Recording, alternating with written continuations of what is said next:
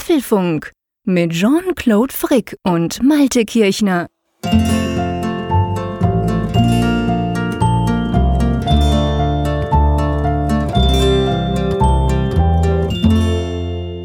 Hallo und herzlich willkommen zum Apfelfunk, genauer gesagt zur Ausgabe 116, aufgenommen am Mittwochabend, dem 16. Mai.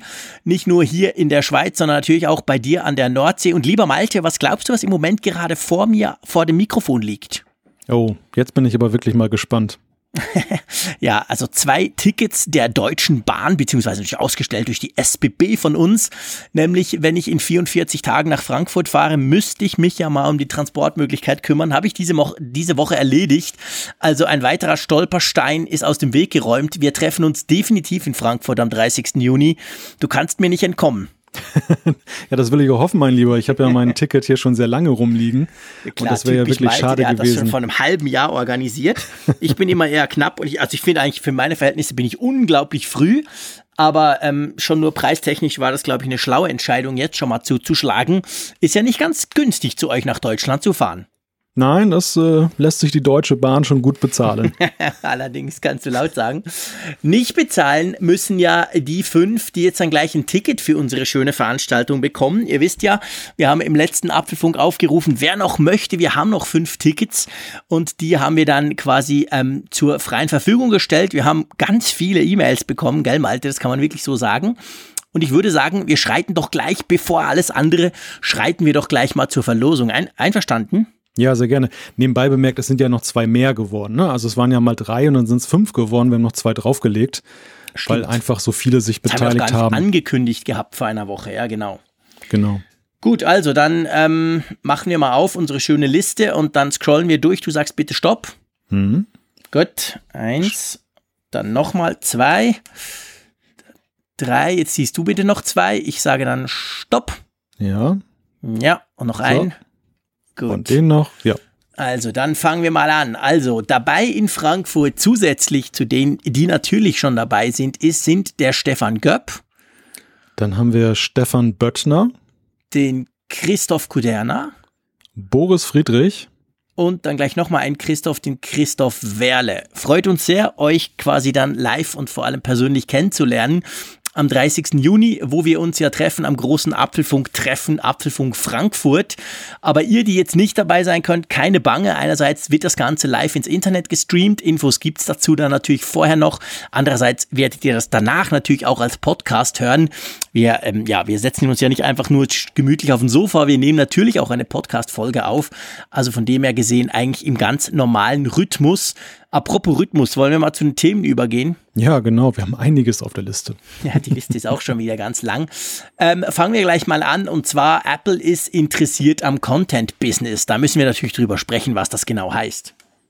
Ja, worüber wir auch sprechen wollen, ist Google News. Es gibt ja jetzt eine neue App, die ist jetzt auch für iOS erschienen.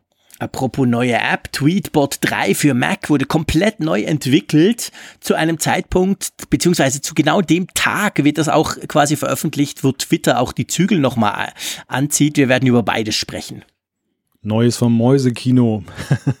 Das iPhone SE. Es soll jetzt angeblich doch viel später kommen, aber dafür mit interessanten Neuigkeiten, wenn sich das bewahrheitet.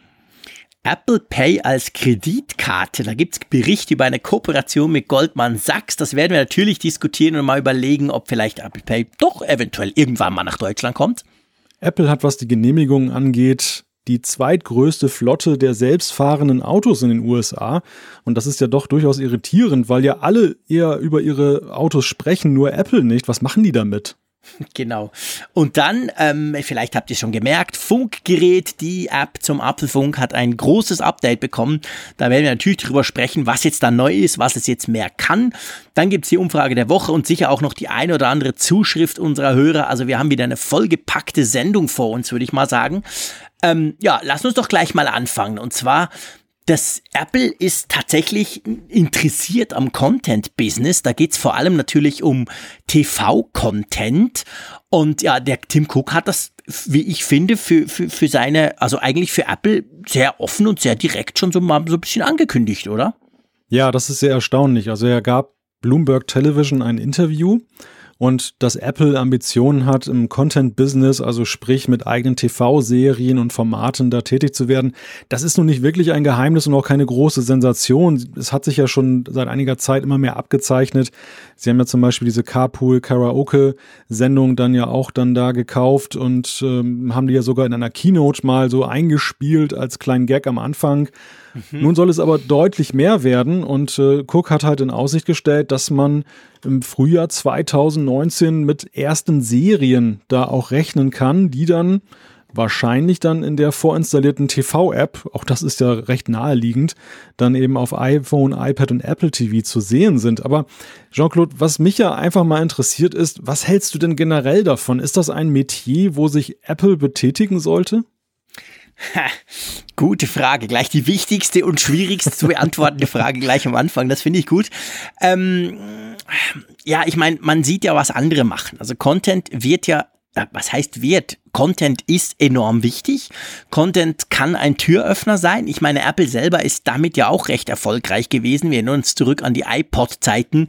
Am Anfang konntest du deine selbst zusammengeklaubten, woher auch immer CDs rippen und dann auf den iPod knallen. Irgendwann konntest du deine MP3s über iTunes da draufladen und dann ziemlich schnell kam Apple und hat gesagt, guck, hier ist noch der Store dazu. Und das war dann doch relativ schnell, ähm, ich sag mal, war das so ein Hauptgrund, warum der iPod so cool ist, weil du ihn eben mit dem Store quasi verknüpft verknüpft hattest. In dem Bereich ist Apple im TV-Bereich natürlich ein bisschen spät. Wir alle kennen Netflix, wir alle kennen vielleicht Amazon Video, Amazon Prime Video, alle diese Dienste, die es ja schon gibt. Netflix alleine hat letztes Jahr 8 Milliarden Dollar ausgegeben für Eigenproduktion. Das ist unglaublich viel Geld, aber das machen die natürlich auch nicht just for fun. Und von dem her sieht man schon, das ist natürlich ein unglaublich spannendes Business. Und auf der anderen Seite, ich meine, seien wir ehrlich, Apple hat ja genug Kohle ich meine, 8 Milliarden Dollar, das könnten die ja raushauen, das würde ja gar niemand merken. Da müsste man ganz genau gucken in den vielen Stellen von, von, von ihrem Business Report jeweils.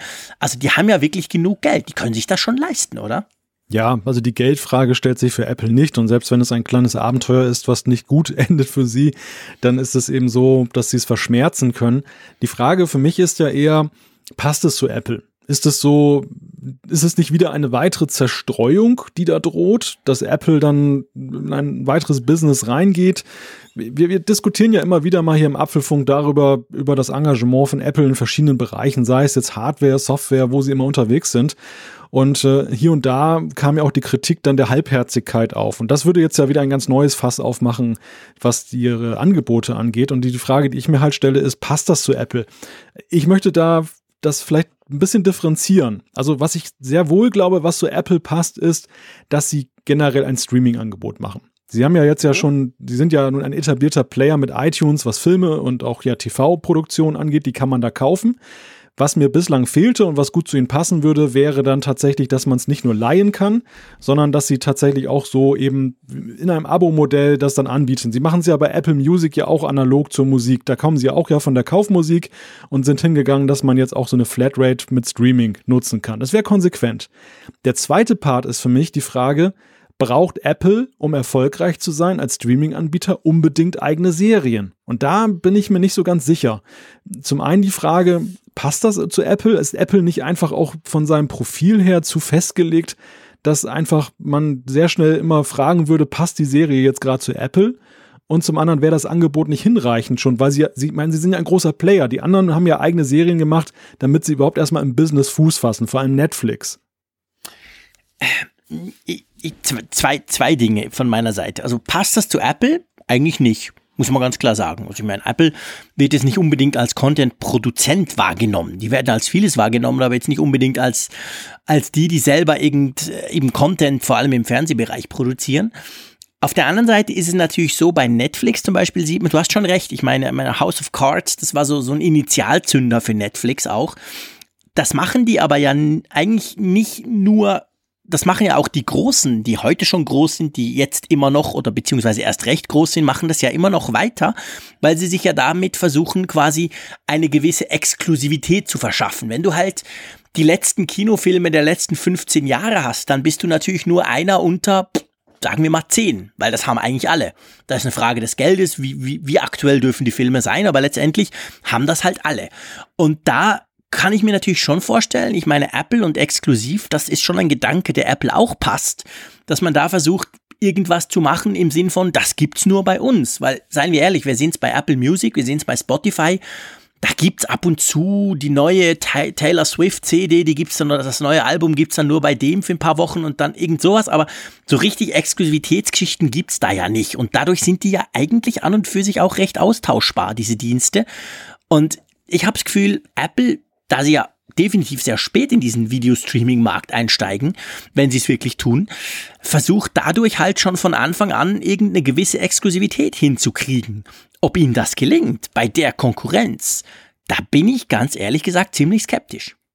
Ja, also ich gebe dir recht, dass der leitende Gedanke wahrscheinlich ist, dass sie eben dann auch meinen, dadurch können sie dann Leute auf ihre Seite ziehen. Die Frage für mich ist, ob die Exklusivität von Apple nicht alleine schon dadurch gegeben ist, dass halt dieses riesige Ecosystem sowieso dahinter steckt. Und wenn ich jetzt mal äh, so. Moment, da muss ich reingrätschen, aber ich meine, ich habe ja Netflix auf dem Ökosystem auch. Warum soll ich denn Apple, sagen wir jetzt mal Apple Streaming TV super duper nehmen?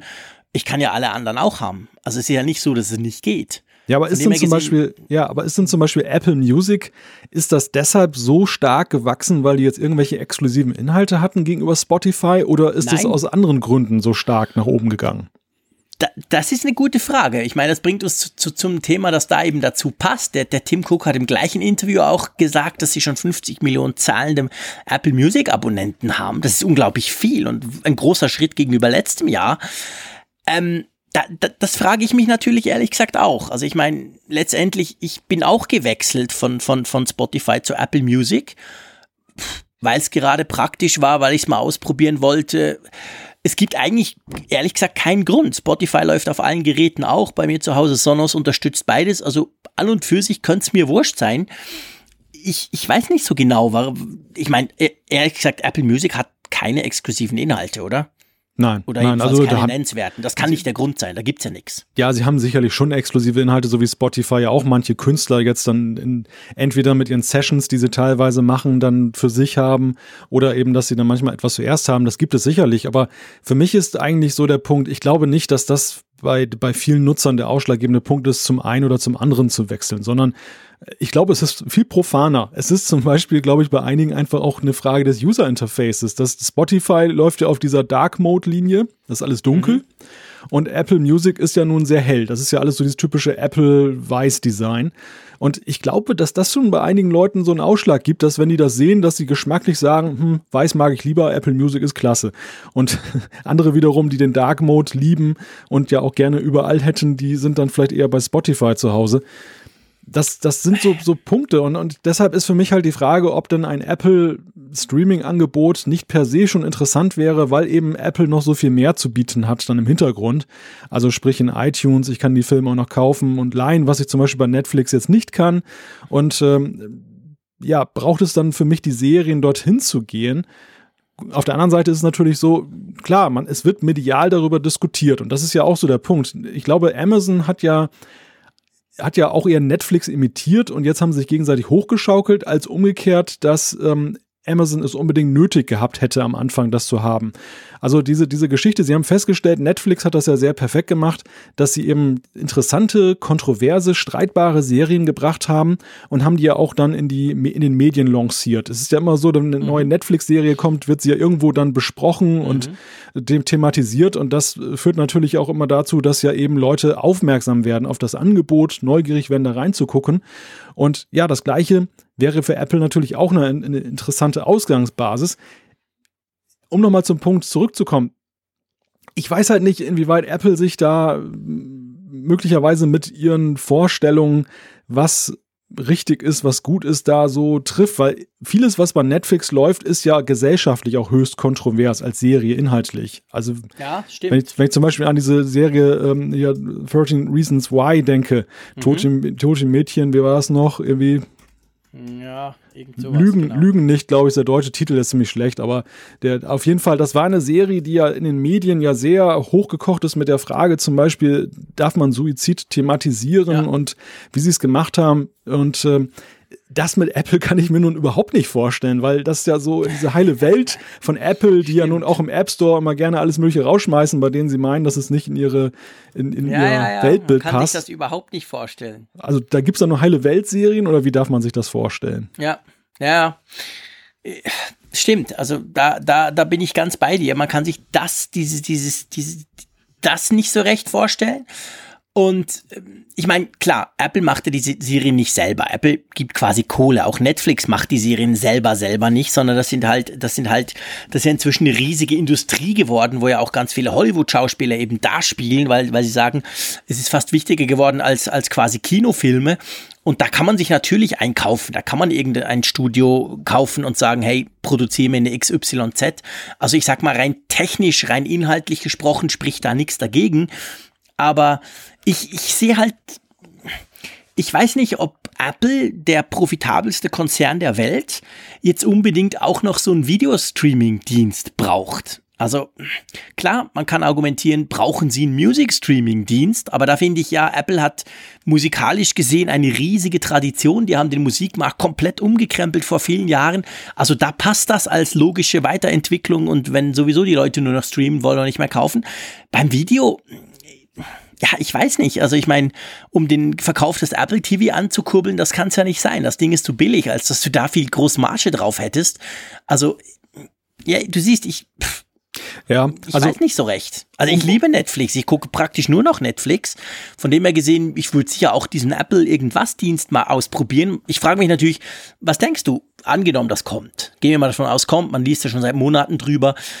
Wird das, äh, wird das quasi ein Apple TV Streaming Dings sein, zusätzlich zu Apple Music oder wird das da irgendwie integriert? So nach dem Motto, hey, bei Apple Music hast du alles, inklusive TV.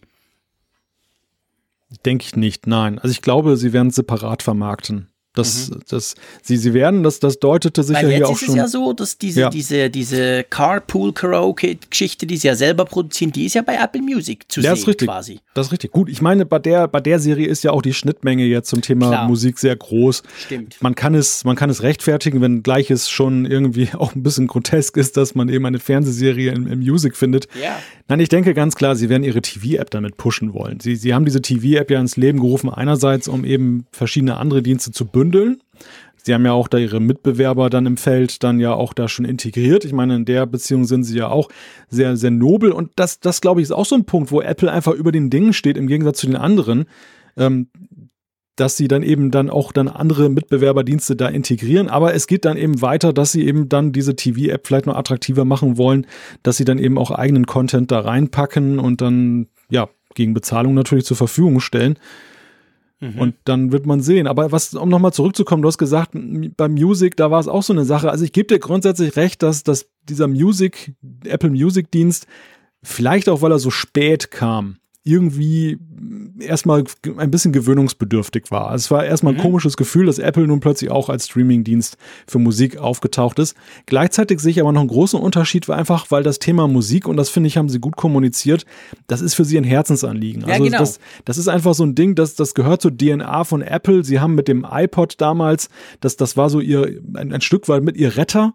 Das, das hat eine neue Ära eingeleitet bei Apple damals unter Steve Jobs. Und dass sie dieses Thema weiterverfolgen, dass sie das Thema Musik nicht als Auslaufmodell begreifen, wo dann irgendwann der iTunes Store dann halt so wenig Verkäufe hat, was Musik angeht, dass man eben dann das dann auf Low-Level fährt, das, Ja. das habe ich ihnen voll abgekauft, dass sie da ein Herzblut haben. Beim Thema TV und, und, und ja, letztendlich ja TV, vor allem Serien, das ist für mich eher so ein Geschäft, ja, das gehört halt auch mit dazu. Das ist halt da, Ja. das ist halt auch mit da, man bildet es ab.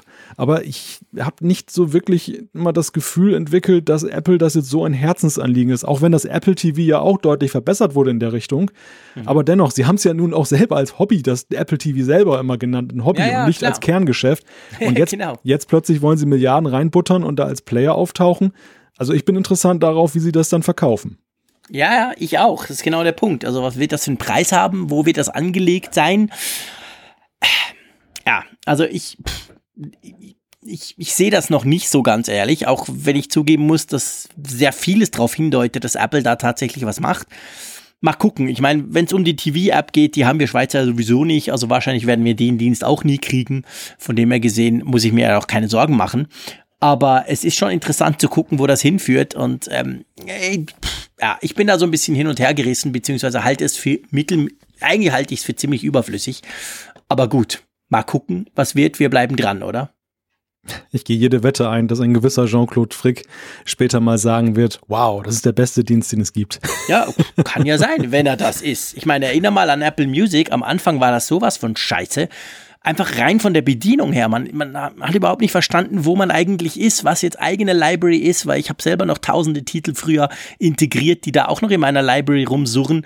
Das war am Anfang ganz blöd. Und ich glaube, ein Jahr später oder so kam dann ein ganz großes Update in die Music App, in iTunes rein und seit da muss ich sagen, mag ich das, dass man alles an einem Platz hat. Das war dann auch der Grund, warum ich wirklich weg von Spotify bin und bei Apple Music geblieben bin. Kann ja sein. Ich meine, okay, wenn ich mir den Katalog von Eigenproduktion von Netflix angucke, muss Apple ziemlich Gas geben, um da irgendwie mal hinzukommen. Also da können wir in fünf Jahren wieder drüber sprechen. Ja. Aber ja, mal schauen. Also ich meine, ich lasse mich gerne eines Besseren belehren und überraschen. Spannend wäre ja dann zu gucken, wo das dann überall läuft ob das dann wirklich nur die, die iOS TV App ist und die Apple TV TV App oder ob das dann auch auf Android zum Beispiel läuft. Weil ich meine, so ein Dienst, den kannst du ja nicht hochziehen und das dann quasi nur aufs Apple-Ökosystem ähm, lassen, also eingesperrt lassen. Was passiert, wenn du das machst, sehen wir ja im Moment gerade beim HomePod. Ja, ja, da gebe ich dir recht. Also, und ich meine, bei Apple Music, wir haben übrigens das gelernt, gibt es ja auch die Android-App, also da hat man ja. ja auch eben dann die Multiplattform-Fähigkeit ja, äh, gewählt. Also ich denke auch, das ist alternativlos. Wenn du da richtig da jetzt Energie gibst, Gas gibst und das gibt es dann nur für iOS-Nutzer oder für Apple-Nutzer, ja, dann kannst du das gleich wieder einpacken, weil das, das, das würde wirklich zu sehr einschränken und ausschließen, als dass du dann eben am Markt dich dann als großer Player da etablieren äh, kannst. Weil sie natürlich schon auch die Frage stellt, ich meine, eine Statistik, 50 Millionen Apple Music Abonnenten, tönt super, finde ich cool. Was mich eigentlich viel mehr interessieren würde, wenn ihr gerade bei dem Punkt jetzt sind, ob es wirklich Apple Music Nutzer gibt, die sonst nur Android haben. Weil das kann ich mir ehrlich gesagt nicht wirklich vorstellen. Für mich macht die Apple Music App unter Android so gut sie ist. Ich meine, die, die sieht, die funktioniert. Kein, keine Frage. Aber das macht für mich trotz allem so den Anschein, ja, okay, Apple-Nutzer, die sonst viel ein iPad und alles haben und dann haben sie noch ein Android-Smartphone und wollen da halt auch Musik hören. Okay, für die machen wir auch eine App. Aber ich kann mir nicht vorstellen, dass du damit wirklich viele, wirklich viele Leute an, die quasi zum Beispiel überhaupt kein iPhone haben oder so. Kann ich mir einfach irgendwie nicht so recht vorstellen. Aber vielleicht täusche ich mich. Ja, ich mag dir bei dem Punkt da nicht so, gar nicht so sehr widersprechen, denn das ist in der Tat richtig. Ich glaube, dass Apple Music natürlich schon eher bei denen verfängt, die Apple generell mhm. positiv gegenüber eingestellt sind oder schon mal irgendwie damit in Berührung gekommen genau. sind und auch aktiv in Berührung stehen. Aber ich weiß nicht, es geht auch vielleicht auch ein bisschen ums Gefühl. Also es geht vielleicht auch so darum, ja, dass, dass du die Möglichkeit einfach einräumst und dass es nicht genau. so isoliert ist.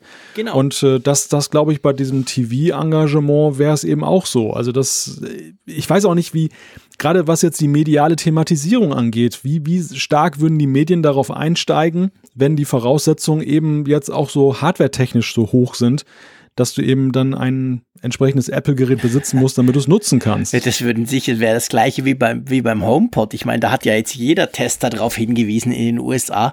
Selbst The Verge und Macworld und all die, die sonst ja Apple wirklich positiv gegenüberstehen und gesagt, ja, aber Freunde, pff, auf dem Ding läuft da sonst gar nichts anderes. Klar, da ist natürlich umgekehrt. Da kaufst du Hardware und kannst bist quasi softwaretechnisch eingeschränkt. Bei so einem Dienst wäre es ja gerade umgekehrt. Die Hardware hast du ja schon. Die Frage ist, welche Hardware brauchst du, damit der Dienst dann läuft?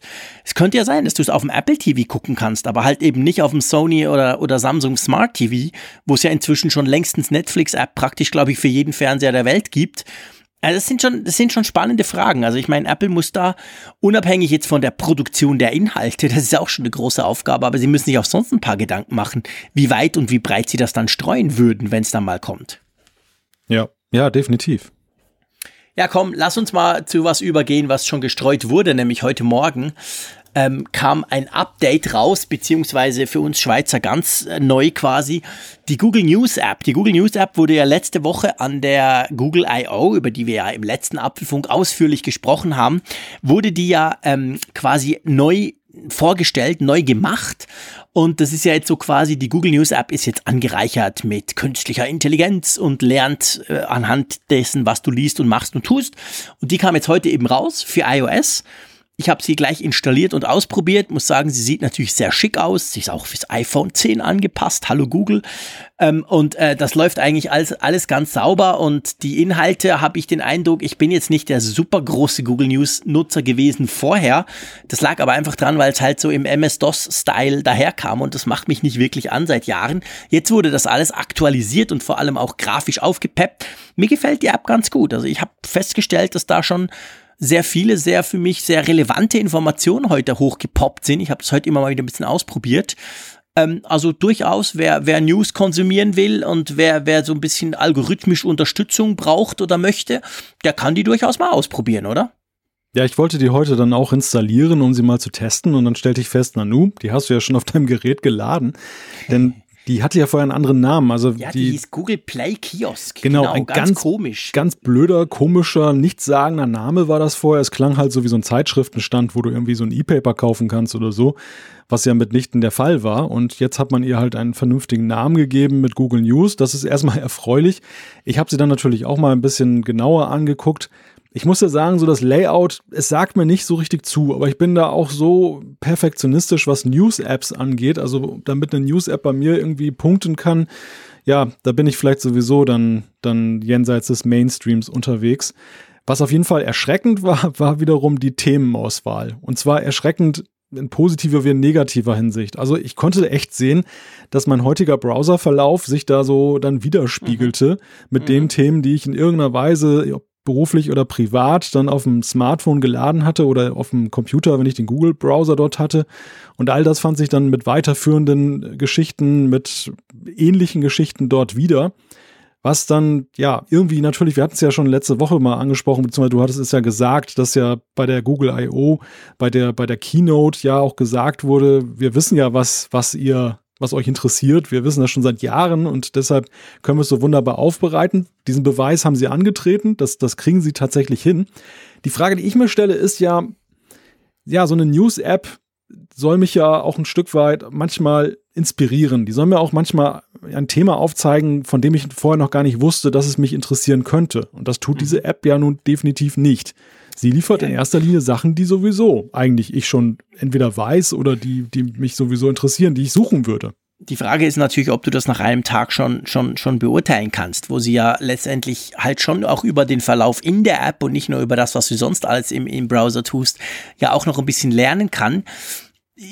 Ich, ich, das ist eine gute Frage. Letztendlich gebe ich dir recht. Die Frage ist, hast du so eine App schon gefunden, die genau das macht? Also eine App, die dich wirklich einerseits dir das zeigt, was dich interessiert, also in de deine Blase füttert, andererseits zwischendurch ausbricht, dir aber Sachen bringt, die dich überraschen, die du dann trotzdem liest. Mir ist da ehrlich gesagt noch keine untergekommen. Ja, es ist ja, glaube ich, eher eine Entweder-Oder-Frage. Also es ist ja nicht, nicht diese, Stimmt. es ist ja nicht die Geschichte, ähm, so eine App, die jetzt mit künstlicher Intelligenz und Deep Learning und Big Data arbeitet, um zu erahnen, was ich haben möchte, wird ja nie im Leben Dinge zeigen, die letzten Endes mich jetzt dann vermeintlich nicht interessieren, aber dann am Ende doch interessieren. Und das, das ist ja dann der Punkt, wo ich dann eben als Nutzer selber aktiv werden muss, um mir diesen Blick über den Tellerrand dann zu ermöglichen. Also ja, das ist so ein bisschen, also ich, das ist so dieser Punkt, den ich auch immer mit sozialen Netzwerken habe, mit Facebook und so, wo Algorithmen arbeiten, die mir nur das zeigen, wo dann eben die Algorithmen oder die Entwickler denken, dass mich das interessieren könnte. Und äh, im Grunde genommen verblöde ich dann vor dem Bildschirm, weil ich irgendwie dann nur das lese, was ich sowieso mal lese, was ich mir sowieso schon irgendwie anderweitig dann auch dann besorge über, über ja, Newsreader-Apps oder News-Apps von anderen Anbietern, weil ich ja sowieso eben da am Ball bleiben will. Und ähm, es kommt nicht so wirklich das, was äh, unerwartet ist, weil das tatsächlich ja als irrelevant für mich erstmal eingestuft wird. Ja, drum, drum bin ich eben so ein, ein, ein Dampf-Twitterer, weil ich genau das daran liebe. Wenn du genug Leuten folgst, dann kommen tatsächlich zwischendurch auch mal Themen, die du denkst, ah, so ein Quatsch, was soll der Scheiß? Ja. Die du dann aber vielleicht eben trotzdem liest. Also da, das muss ich sagen, also da ist Twitter meine, meine perfekte Quelle, weil da eben kein Algorithmus dazwischen funkt.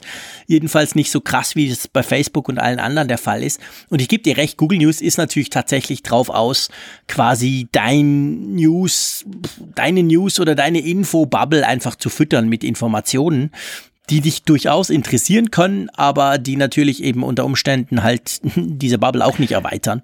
Das ja. ist so. Sie, sie bewegen sich halt in einem Metier, in dem ja schon viele unterwegs sind. Also das hat Klar. ja Google jetzt nicht neu erfunden, sondern es gibt ja Dutzende Dienste, auch dieses Nutzel und Nassel oder wie das heißt, was dann so ein Newsletter für dich zusammenstellt. Da gibt's ja auch eine App, ähm, die alle irgendwie interessant sind, die man ja auch gerne nutzen kann, aber ja, sie, sie haben halt eine, eine gewisse Stoßrichtung. Google macht's vielleicht noch ein Quäntchen besser, das sei ihnen zugestanden. Gut, sie haben auch einen größeren Datenbestand als die anderen wahrscheinlich. Aber ja, das, man, man darf halt nicht von so einer App irgendwie große Inspirationen erwarten. Und da gebe ich dir völlig recht. Also Twitter ist so ein tolles Beispiel, weil es dann letzten Endes dann durch den Faktor Mensch, den man ja sonst vielerorts nicht mehr in dem Maße vorfindet, dann halt einen wirklich dann noch darauf stößt, dann eben, was man sonst noch an Themen finden kann, von denen man halt, wie gesagt, nicht vorher weiß, dass sie einen interessieren. Was aber übrigens eine wunderbare Überleitung ist. Ja, ganz genau. Aber vielleicht noch am Schluss, also Google News ist ja nicht neu. Jetzt, falls ihr denkt, hä, warum sprechen die darüber? Die Google, Google News wurde überarbeitet, sowohl im Browser wie eben jetzt auch als App. Und wir sprechen im Moment über die quasi überarbeitete App mit künstlicher Intelligenz, die es vorher so nicht gab. Aber Google News als Dienst gibt es ja schon seit vielen Jahren, wird meistens auch eher negativ angeguckt, fand ich bisher auch relativ irrelevant. Mal gucken, ob jetzt das neue Google News, das ja eben diese künstliche Intelligenz etc. nutzt, auch im Browser natürlich, ob, ob das besser wird. Aber du hast natürlich recht, grundsätzlich ausbrechen aus der Idee von Google News wird auch diese App nicht. Ja, also äh, Google News, natürlich ist das schon ein langjähriger Dienst, der allerdings seine Stärke ja bislang vor allem hatte und da habe ich das auch mal sehr intensiv genutzt, um eben nach Artikeln zu suchen. Und da muss man sagen, ist es ja auch schon recht gut, weil sie mhm. einerseits ja sehr stark das äh, Spektrum einschränken der Quellen. Das heißt, sie haben, um da Quelle zu werden, das ist jetzt nicht wie der Google Suchindex, da muss schon ja. eine gewisse äh, Anerkennung von Google stattfinden. Und gleichzeitig ist eben die Suchmaschine dahinter ja die eben die von Google, die recht gut ist. Das heißt, man kann eben in Google News, gerade was überregionale Geschichten angeht, halt sehr gut recherchieren auch drin. Das, das war immer eine ja. Stärke von Google. Ja, definitiv. Das ist genau so. Und jetzt versuchen sie das noch ein bisschen mehr zu personalisieren. Ja, Mal gucken, wo das hinführt. Und das finde ich ist auch eine ganz gute Überleitung wo das hinführt mit Twitter. Wir haben ja schon vor ein paar Folgen mal drüber gesprochen, dass Twitter seine APIs einschränken will. Da gibt's Neuigkeiten dazu und das ist genau an dem Tag diese Neuigkeiten von Twitter quasi publik gemacht wurden, an dem auch eine neue Twitter-App rauskommt. Und bevor wir darüber sprechen, an dich die Frage, äh, womit nutzt du Twitter auf dem iPhone vielleicht zuerst mal? Mit Tweetbot. Na gut. auf dem Mac? Auch mit Tweetbot. Ja, gut, super. Das ist sehr schön. Da muss ich dich ja nicht überzeugen. Ähm, ja, genau diese Mac-Version ähm, gibt's jetzt in neu. Und wirklich als neue Version muss man sagen, ihr alle wisst ja, es gibt ja keine kostenpflichtigen Updates in den App Stores von Apple. Leider muss man dazu sicher auch sagen. Drum gibt's jetzt eine neue Tweetbot 3 für Mac. Kommt insofern einerseits überraschend wegen dem Zeitpunkt, hat mich völlig überrascht. Ich wusste gar nicht, dass die dran sind. Ich kenne die Tweetbot-Jungs schon länger, habe immer wieder Kontakt, bin auch der Meinung, dass Tweetbot über alle Plattformen ganz generell die beste Twitter-App ist auf der Welt. Punkt, period. Da gibt's nichts anderes. Ähm, aber ähm, auf der anderen Seite passt's natürlich, weil wir wissen ja, Twitter hat ja auch eine Mac-App, aber die haben sie ja vor ein paar Monaten eingestellt. Da haben wir auch drüber, drüber geredet hier im Apfelfunk. Die wurde irgendwann mal zurückgezogen, so nach dem Motto, ja, braucht doch, nutzt doch den Browser. Und wer den Browser eben nicht nutzen möchte, der kann jetzt, der könnte jetzt das neue Tweetbot brauchen. Ähm, ich habe es mir heute geladen. Man muss dazu sagen, es kostet eine Stange Geld, gell? Ja, also knapp 11 Euro wenn genau. du das genau. jetzt in Deutschland 10 Schweizer kaufst. Frankli war es bei uns oder bei mir jetzt hier. Genau, also man muss natürlich schon noch mal äh, ziemlich löhnen. Aber es ist, wie ich finde, eine, eine sehr schöne App geworden. Ich habe die jetzt seit heute Nachmittag bei, auf, auf meinem Mac drauf und schon ziemlich ausprobiert. Natürlich wieder verschiedene, ähm, man kann wieder verschiedene Sachen gleichzeitig anzeigen, die Timeline, die Mentions, die Messages, was auch immer. Und es ist sehr luftig, es ist sehr, ja, irgendwie moderner sieht's halt aus als die vorherige Tweetbot-App für den Mac, die natürlich wirklich auch schon seit ein paar Jahren nicht mehr so richtig äh, aktualisiert wurde. Gefällt mir sehr gut. Vielleicht noch kurz, ich krieg, ich habe die Diskussion immer wieder, vor allem auf dem Mac, nicht unbedingt auf dem iPhone oder so, aber auf dem Mac höre ich dann oft, ja, braucht doch den Browser, der kann ja auch alles. Was ist dein Grund, warum du eigentlich lieber eine App nutzt? Jetzt für Twitter mal, so nicht generell gesehen. Das ist zunächst einmal die Faulheit, diese Zwei-Faktor-Authentifikation jedes Mal durchzuführen, weil ich nämlich meinen Twitter-Account dann mit dieser dann äh, nutze und dann muss ich ja jedes Mal dann erstmal dann in die Twitter-App auf dem iPhone wieder aufrufen, um zu sagen, der Zugriff ist berechtigt. Ja, und das habe ich dann eben mit Tweetbot nicht. Das ist ein ziemlich profaner Grund, warum ich da, äh, da auf dem Mac dann erstmal damit unterwegs bin.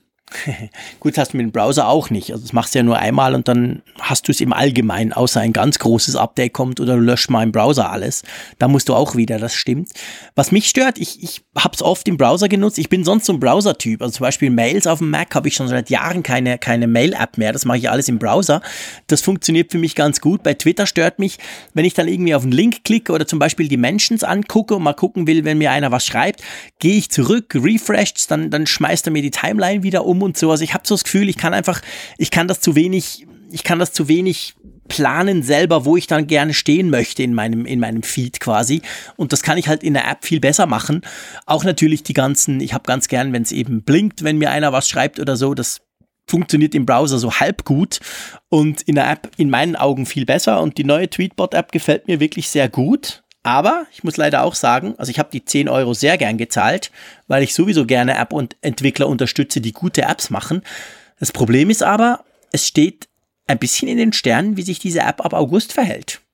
Ja, also vielleicht noch vorangeschaltet. Ich glaube, es gibt verschiedene Evolutionsstufen des Twitter-Nutzers. Ja, das ich habe ich, ich hab das so an mir damals gesehen. Im ersten Moment habe ich auch nicht den Sinn darin erkannt, jetzt einen, einen richtigen Client zu nutzen, eine App, sondern äh, habe auch mir gesagt, wieso, das Webinterface ist doch okay, das sieht ja ja auch, zumindest was jetzt die Twitter-eigenen Apps angeht, sah das ja auch immer denen sehr ähnlich. Also die, die mhm. Twitter-Apps dann, sowohl die, die heute noch existiert auf dem iPhone, als auch die damalige Mac-App, die ja jetzt eingestellt wurde, die waren ja immer schon so ein bisschen angelehnt an das, was man im Web vorfindet. Deshalb war der Übergang auch recht fließend. Aber man merkt halt, je, je intensiver man das nutzt, desto, je, je, professioneller man das nutzt, desto stärker wird der Bedarf dann letzten Endes auch dann doch vielleicht eine richtige App dann zu nutzen. Alleine wegen der Synchronisation auch dann zwischen verschiedenen Geräten oder dass ich dann leichter dann oder übersichtlicher mir meine, meine Favoritenlisten zusammenstellen kann und, und, und. Wobei ich noch weit, weit, weit davon entfernt bin, dann wirklich dieses Klavier das sich da mit Tweetbot bietet oder anderen Apps auch dann in allen Tönen und Tonlagen zu spielen. Also das, äh, da ist noch einiges mehr möglich. Ich, ich habe alle, alleine schon diese Geschichte, dass du auf dem iPhone mit zwei Fingern hoch und runter da diesen Dark Mode aktivieren kannst. Das habe ich mhm. immer durch Zufall erst erfahren. Ja, das und äh, da war ich schon lange Nutzer von der App, habe es nie, auch nie aus Versehen irgendwie mal ausgelöst. Und als du das irgendjemand geschrieben hat, ich glaube, es war sogar ein Apfelfunkhörer, da ja, war ich ganz, da war ich bass erstaunt und, und fand das dann auch sehr nützlich, wie das gemacht ist. Und übrigens der Hell-Dunkel-Modus ist ja auch dann jetzt ähm, in dieser neuen Version auf dem Mac dann da. Genau, genau. Da sind zum Beispiel solche Geschichten dann auch da.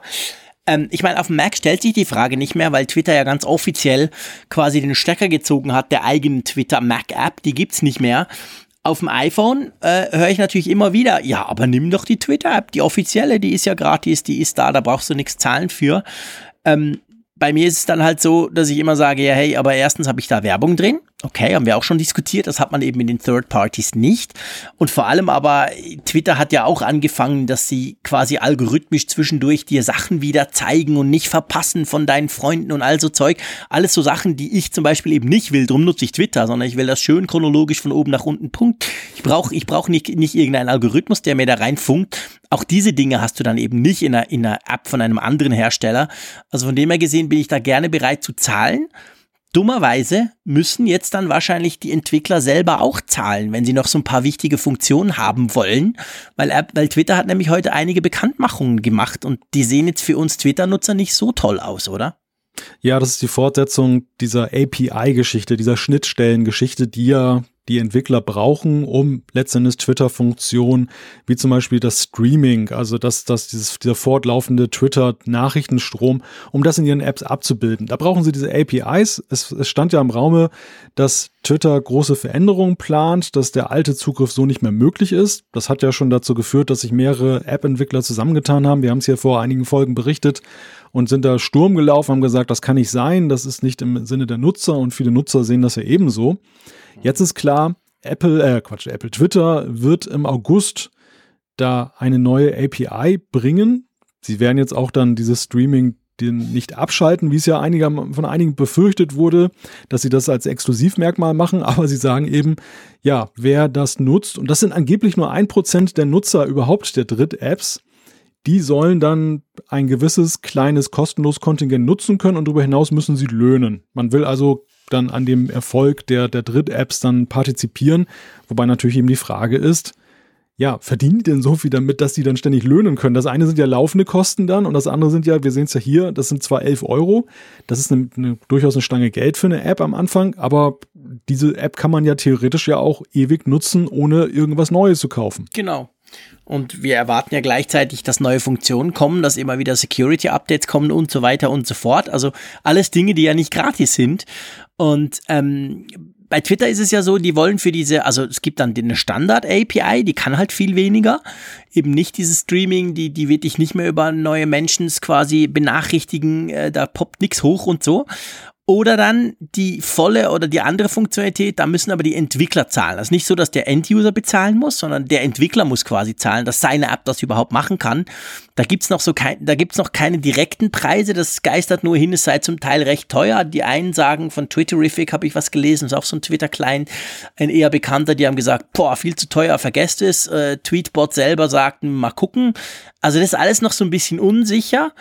Aber es zeigt halt schon, Twitter die wurden zwar unter anderem auch groß durch diese API und durch die vielen Third Parties, die drumrum was entwickelt haben, aber eigentlich hätten sie sie am liebsten jetzt rausgeschmissen. Ja und nein, ja, also ich meine, wenn sie sich das aussuchen könnten, dann würden sie natürlich wahrscheinlich am liebsten die ganzen Dritt-Apps dann vom Markt wegen und alle, alle Nutzer da draußen benutzen nur noch dann die Twitter-eigenen Sachen, die ja, genau. Website genau. oder die Apps, ganz klar. Aber das ist, sie wissen natürlich auch, dass das eine Utopie ist oder eine, eine Vision, die sie haben. Und in Wirklichkeit ist es dann ja eben so, sie müssen damit umgehen. Und der Umgang sieht ja jetzt so aus, aus ihrer Sicht ist es ja durchaus nachvollziehbar. Sie sagen, wir finanzieren uns über Werbung. Das wollen wir mhm. in Zukunft auch stärker machen, weil wir ja immer noch defizitär sind. Wir müssen ja irgendwie Einkünfte haben. Wir, wir bitten die Nutzer nicht zur Kasse, wir bleiben kostenlos, aber es läuft Werbung. Jetzt hast du diese Dritt-Apps, die ja gerade gerne genutzt werden von vielen, weil sie sagen, ich habe keine Werbung da drin. Mhm. Und der, der Schlüssel für, für Twitter ist ja, dass sie einfach sagen, naja gut, dann äh, könnt ihr ja gerne weiter so machen. Dann müsst ihr halt den, den Gebrauch unserer Server, unserer Infrastruktur dann halt eben durch diese, diese Gebühren bezahlen. Und letztendlich will man ja natürlich die Dritt-Apps ja nicht in die Insolvenz treiben. Man will sie eigentlich dahin drängen, dass sie entweder auch werbefinanziert sind und damit dann zum Beispiel diese Gebühren finanzieren, die sie an Twitter entrichten, oder aber, dass sie sagen, so eine Art Premium-Modell, ähm, In-App-Käufe mit Abos, dass das dann letztendlich die Nutzer zusätzlich zum Kaufpreis einer App dann, dann noch irgendwie monatlich bezahlen oder generell, dass, dass sie, dass sie, dass es nur Abo-Modelle gibt und meinetwegen die App an sich ist kostenlos, aber man muss dann halt dann nach einer Testphase immer weiterzahlen und dass sie dann von diesem Kuchen partizipieren, dass sie quasi also ihre Werbung, die sie nicht da ausstrahlen können über die Dritt-Apps, dass sie die kompensiert bekommen. Und ähm, die sind da nicht so ganz allein mit da draußen in der Landschaft, denn die großen Konzerne, also Apple zum Beispiel, die haben ja CloudKit.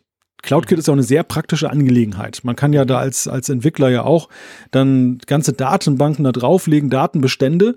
Und da ist es auch so, man hat ein gewisses kostenloses Kontingent, was man nutzen kann als Entwickler. Aber wenn deine App sehr erfolgreich ist, und da vergleiche ich jetzt mal so die mit den großen Twitter-Dritt-Apps, dann musst du auch an Apple bezahlen, weil sie einfach sagen, ja komm, die Infrastruktur kostet auch Geld und wenn ihr so und so viele Requests pro Minute habt oder pro Sekunde, wenn ihr so und so viel Datenvolumen erzeugt, dann wollen wir auch ein bisschen was davon abhaben. Mhm. Ja. Äh, grundsätzlich ja, klar. Ich verstehe halt nicht, warum sie die Werbung nicht, aber warum sie den Stream nicht so mit Werbung weitergeben dann hätte sich das Problem nicht erledigt. Dann wäre auch die Reichweite größer der Twitter-Werbung, weil sie eben auch auf den Third-Party-Apps noch wäre. Ähm, dieser, dieser Umweg quasi über Subscriptions äh, erscheint mir ein bisschen kompliziert. Aber ich habe jetzt gerade übrigens, während wir darüber sprechen, kam gerade eine Story noch raus von Mac Stories. Die haben jetzt auch das kommt aber ur ursprünglich über TechCrunch, genau. Die haben auch über Preise gesprochen. Das ist also relativ heftig. Von, wenn du, wenn du, wenn du zwischen 100 und 250 Usern hast, würde dich das dann 3000 Dollar pro Monat kosten. Also ungefähr 11 Dollar irgendwie pro Nutzer. Und das ist natürlich, äh, ja, das, das, das ist mal eine Ansage. Gut, sie sagen, wer mehr als 250 Nutzer hat, soll sich doch melden für Enterprise Pricing. Aber also man sieht, das geht hier um richtig viel Kohle. Also Tweetbot wurde hunderttausende Mal runtergeladen. Kann man mal kurz rechnen. Also ich meine, das rechnet sich natürlich nie. Das, das, das kann kein App-Entwickler mit 10 Euro, die die App einmalig kostet, quasi reinholen. Von dem her bin ich schon gespannt, was da passiert ab August. Ja, ja, in der Tat. Also das, das wird sicherlich die spannendste Frage dann in diesem Jahr, was Twitter angeht, sein, wie das ausgeht. Ob sie dann da einknicken, ob sie den App-Entwicklern etwas entgegenkommen. Also wenn du mich fragst, meine Meinung ist da unverändert ähm, gegenüber damals, als wir schon mal drüber gesprochen haben. Mhm das, die können das nicht maximal durchziehen. Dann, dann ja. erleiden die wirklich Schiffbruch mit der ganzen Sache und äh, ja, dann, dann, genau. dann war es das mit Twitter. Also irgendwo, das, das, was sie jetzt präsentiert haben, das kann noch nicht das Maß der Dinge sein, das kann nicht die Lösung sein. Ja, das denke ich auch. Äh, mal gucken, mal abwarten. Also ich habe es ja schon oft gesagt, ich sage seit Jahren, ich würde sofort äh, fünf oder sechs oder meinetwegen auch acht Dollar pro Monat zahlen äh, und hätte dafür Twitter werbefrei und mit der vollen API und könnte dann Client-Software brauchen. Mir wäre es das wert, aber ich bin auch quasi ein, ein, ein Arbeits- und Profi-Twitterer, was das anbelangt. Das ist mein wichtigstes Netzwerk und eigentlich auch fast meine wichtigste Infoquelle inzwischen. Aber klar, die große Masse hättest du damit natürlich nicht. Also von dem her äh, ist ja immer so eine Frage zwischen Reichweite und Einnahmen und die, die sind halt so ein bisschen klaffen auseinander. Mal gucken, wir werden dranbleiben, gerade weil es eben auch, gerade im Apple-Universum, das ist eigentlich das Spannende, gibt es ja total spannende Twitter-Apps, fällt mir immer wieder auch, auch bei, wenn ich vergleiche mit Android zum Beispiel, es gibt nicht annähernd so gute Apps für Twitter äh, unter Android, wie es sie für iOS gibt. Das ist eigentlich ganz lustig. Also sowas wie Tweetbot, das gibt es wirklich nicht. Es gibt ein paar gute Ideen, aber so overall, wenn ich alles angucke, die Bedienung, die Gestensteuerung etc., die Geschwindigkeit, da kommt wirklich nichts an diese Tweetbot-App ran. Und es gibt auch noch andere spannende Apps im, im Apple-Ökosystem rund um Twitter. Von dem her muss uns das quasi im Apfelfunk beschäftigen, mal unabhängig davon, dass der eine von uns zwei den ganzen Tag nur auf Twitter verbringt. ja, der andere ist auch schon länger dort, als er eigentlich sein sollte. okay, alles klar. Gut, lass uns mal weiterziehen zum, du hast es vorhin so schön gesagt, zum Mäusekino. Es gibt neue Gerüchte um das SE2, das uns ja doch schon ein paar Monate beschäftigt, dieses kommende SE2. Sehr lange hatte man ja so das Gefühl, ja, wahrscheinlich WWDC, okay, es war eine Softwareentwicklerkonferenz, die in drei Wochen startet, aber ja, dann kommt das SE. Jetzt sieht es wieder ein bisschen anders aus, oder? Ja, das SE ist ja das Smartphone in diesem Jahr, was wie so ein Gespenst immer über uns schwebt. Und wenn wir meinen, es ist greifbar, dann rückt es wieder in die Ferne. Und so ist es auch diesmal. Die neue Aussage ist, dass es wohl im September angeblich erst erscheinen soll. Das hieße ja dann, dass es dann im Line-up mit den anderen iPhones erscheinen würde, was ja dann sehr bemerkenswert ist, weil es ja damals gerade dann lanciert wurde zu einem anderen Termin, zu einem Frühjahrstermin, um es dann davon abzuheben, weil es ja auch nicht im jährlichen Rhythmus erscheint. Das ist die eine Nachricht. Und die zweite Nachricht in dem Zusammenhang, was ja aber eher Gerüchteküche ist, aber es kommt so aus den Zuliefererkreisen auch, aus den Zubehörherstellerkreisen mitunter, das, und das würde wiederum erklären, warum es September ist, dass es nämlich wohl ganz anders aussehen soll, dass das iPhone SE 2. Also wohl von der Bauform her, von der Größe her so, wie wir es kennen, weil das ist ja nun gerade mal so dieser Unique Selling Point, dieses Alleinstellungsmerkmal, aber eben, ja, man kann sagen, das iPhone 10 in äh, Mäusekino-Format, oder?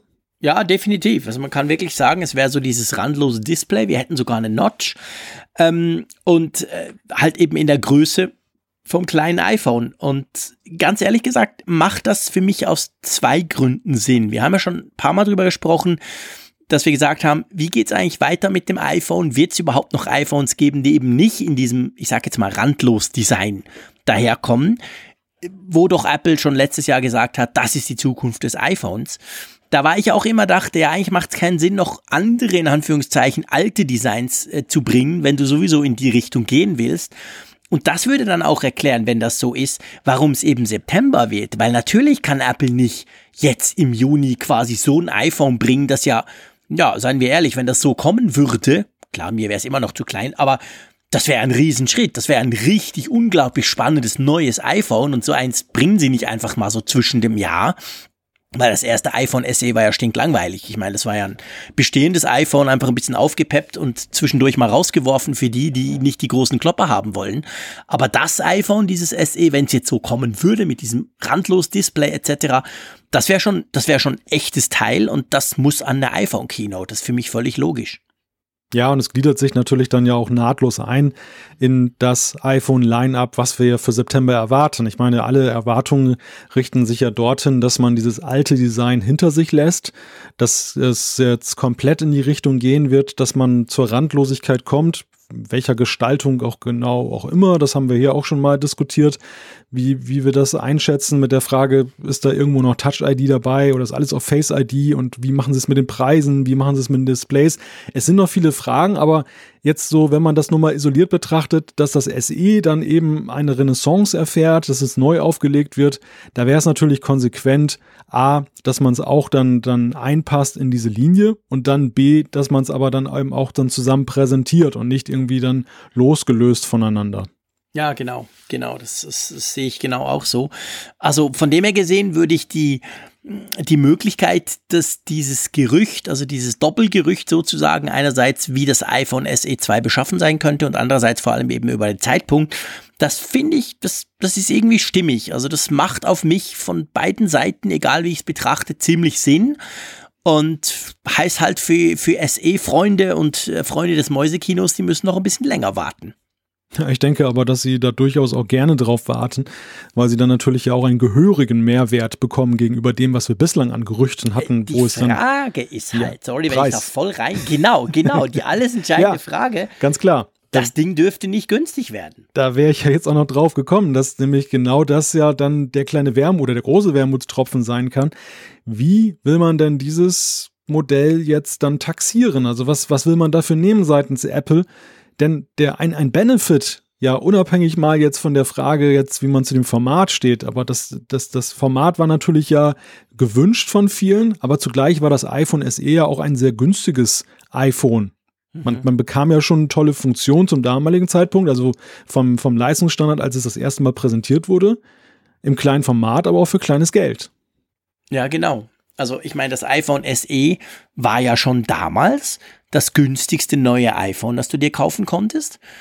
Ähm, aktuell und das ist es dann eigentlich geblieben, mal abgesehen davon, dass Apple ab und zu ja auch noch ältere iPhones dann direkt verkauft.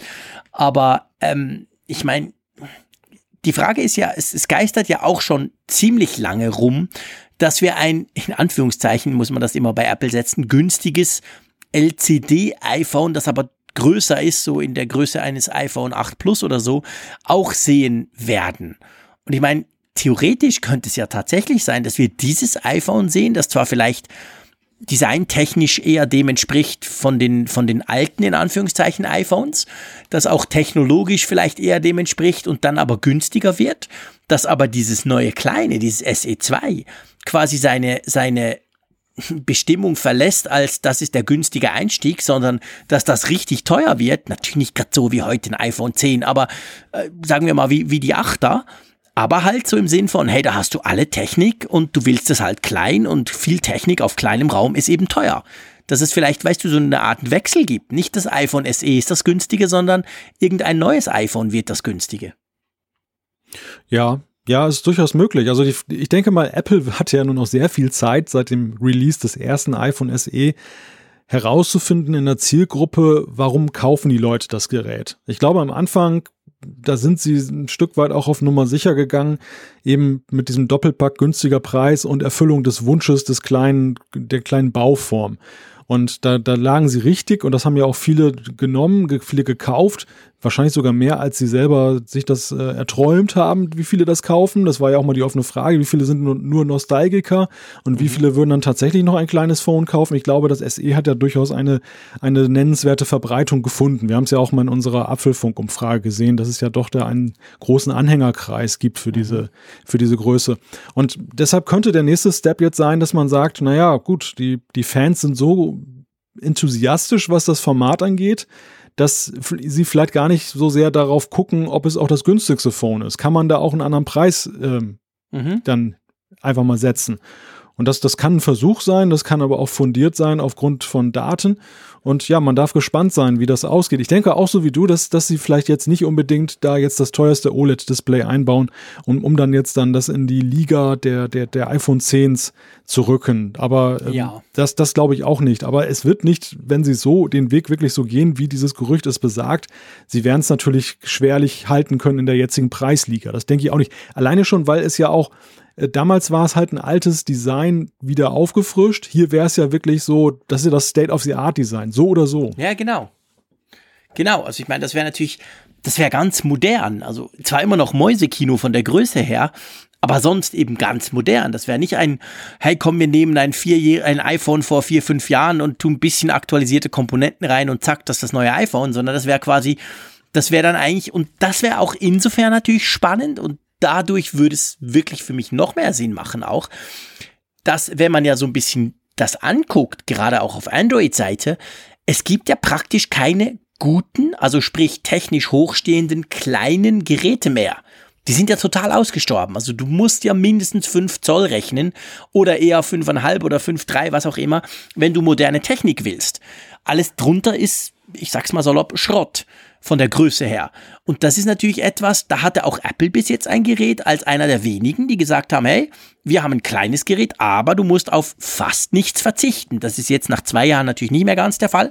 Aber wenn sie dieses iPhone wirklich so bringen, also mit gehen wir mal aus aktueller Technik, egal ob jetzt OLED-Screen oder nicht, aber Kamera, Face ID etc. pp, der neueste, der, der aktuelle Prozessor drin, dann wäre das schon auch im Markt, wäre das ein ganz, ganz schönes Alleinstellungsmerkmal. Ja, der, der, der Zeitpunkt ist vielleicht auch jetzt gekommen, wo man das dann auch noch stärker pushen kann, noch im Gegensatz mhm. zu früher. Früher war es ja noch so, klar, Apple war raus aus der kleinen Klasse, deshalb haben sich ja viele so ein SE gewünscht und Apple genau. hat diesen, diesen Wunsch erfüllt, aber es war zum damaligen Zeitpunkt ja noch so, dass ja im, im Konkurrenzlager bei den Mitbewerbern war es ja längst noch nicht so, dass man vom Kleinformat endgültig ab war. Natürlich waren die Top-Hersteller auch schon längst mit den Riesendingern unterwegs, aber einfach weil es so viele Hersteller gibt, war es ja so, dass es immer noch ein nennenswertes Angebot auch alter Formate gab mit durchaus mhm. passabler Technik. Das hat sich geändert, in der Tat. Es ist ja so, dass das große Format ist Standard und das kleine Format ist exotisch. Das ist, wie du schon sagst, eigentlich ja nur noch bei Einsteiger-Handys, dann sind Senioren-Handys mitunter, wo man mhm. noch die, die kleinen hat, aber dann meistens mit ziemlich oller Technik oder ja, genau. Software, die Android-Software nicht top abgestimmt auf die Hardware. Also da, da hat Apple wirklich so ja, fast unfreiwillig, möchte ich sagen, ein Alleinstellungsmerkmal erlangt. Ja. Und ich möchte nicht wissen, wie viele auch tatsächlich auf den SE-Zug aufgesprungen sind, die gar nicht mal so Apple-Nostalgiker waren, genau. die sagten, ich will das SE, ich will das Format noch wieder haben, sondern auch die einfach aus dem Android-Lager gekommen sind, weil sie, weil ihnen die Alternativen fehlen. Genau, weil die Dinge einfach zu groß sind. Und ich meine, da gibt's, ich begegne immer wieder Leuten, die, die, ich frage die auch immer und sage, hä, was willst du mit so einem kleinen Teil? Und da kommt immer das Gleiche. Die anderen sind mir zu groß.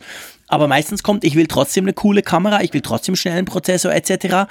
Und das wäre genau das Gerät dafür. Also von dem her gesehen, ich glaube, je länger wir darüber diskutieren, desto, desto, desto realistischer kommt mir das tatsächlich vor, weil es ganz einfach auch irgendwie ins Line-up, in die Strategie von Apple passen würde.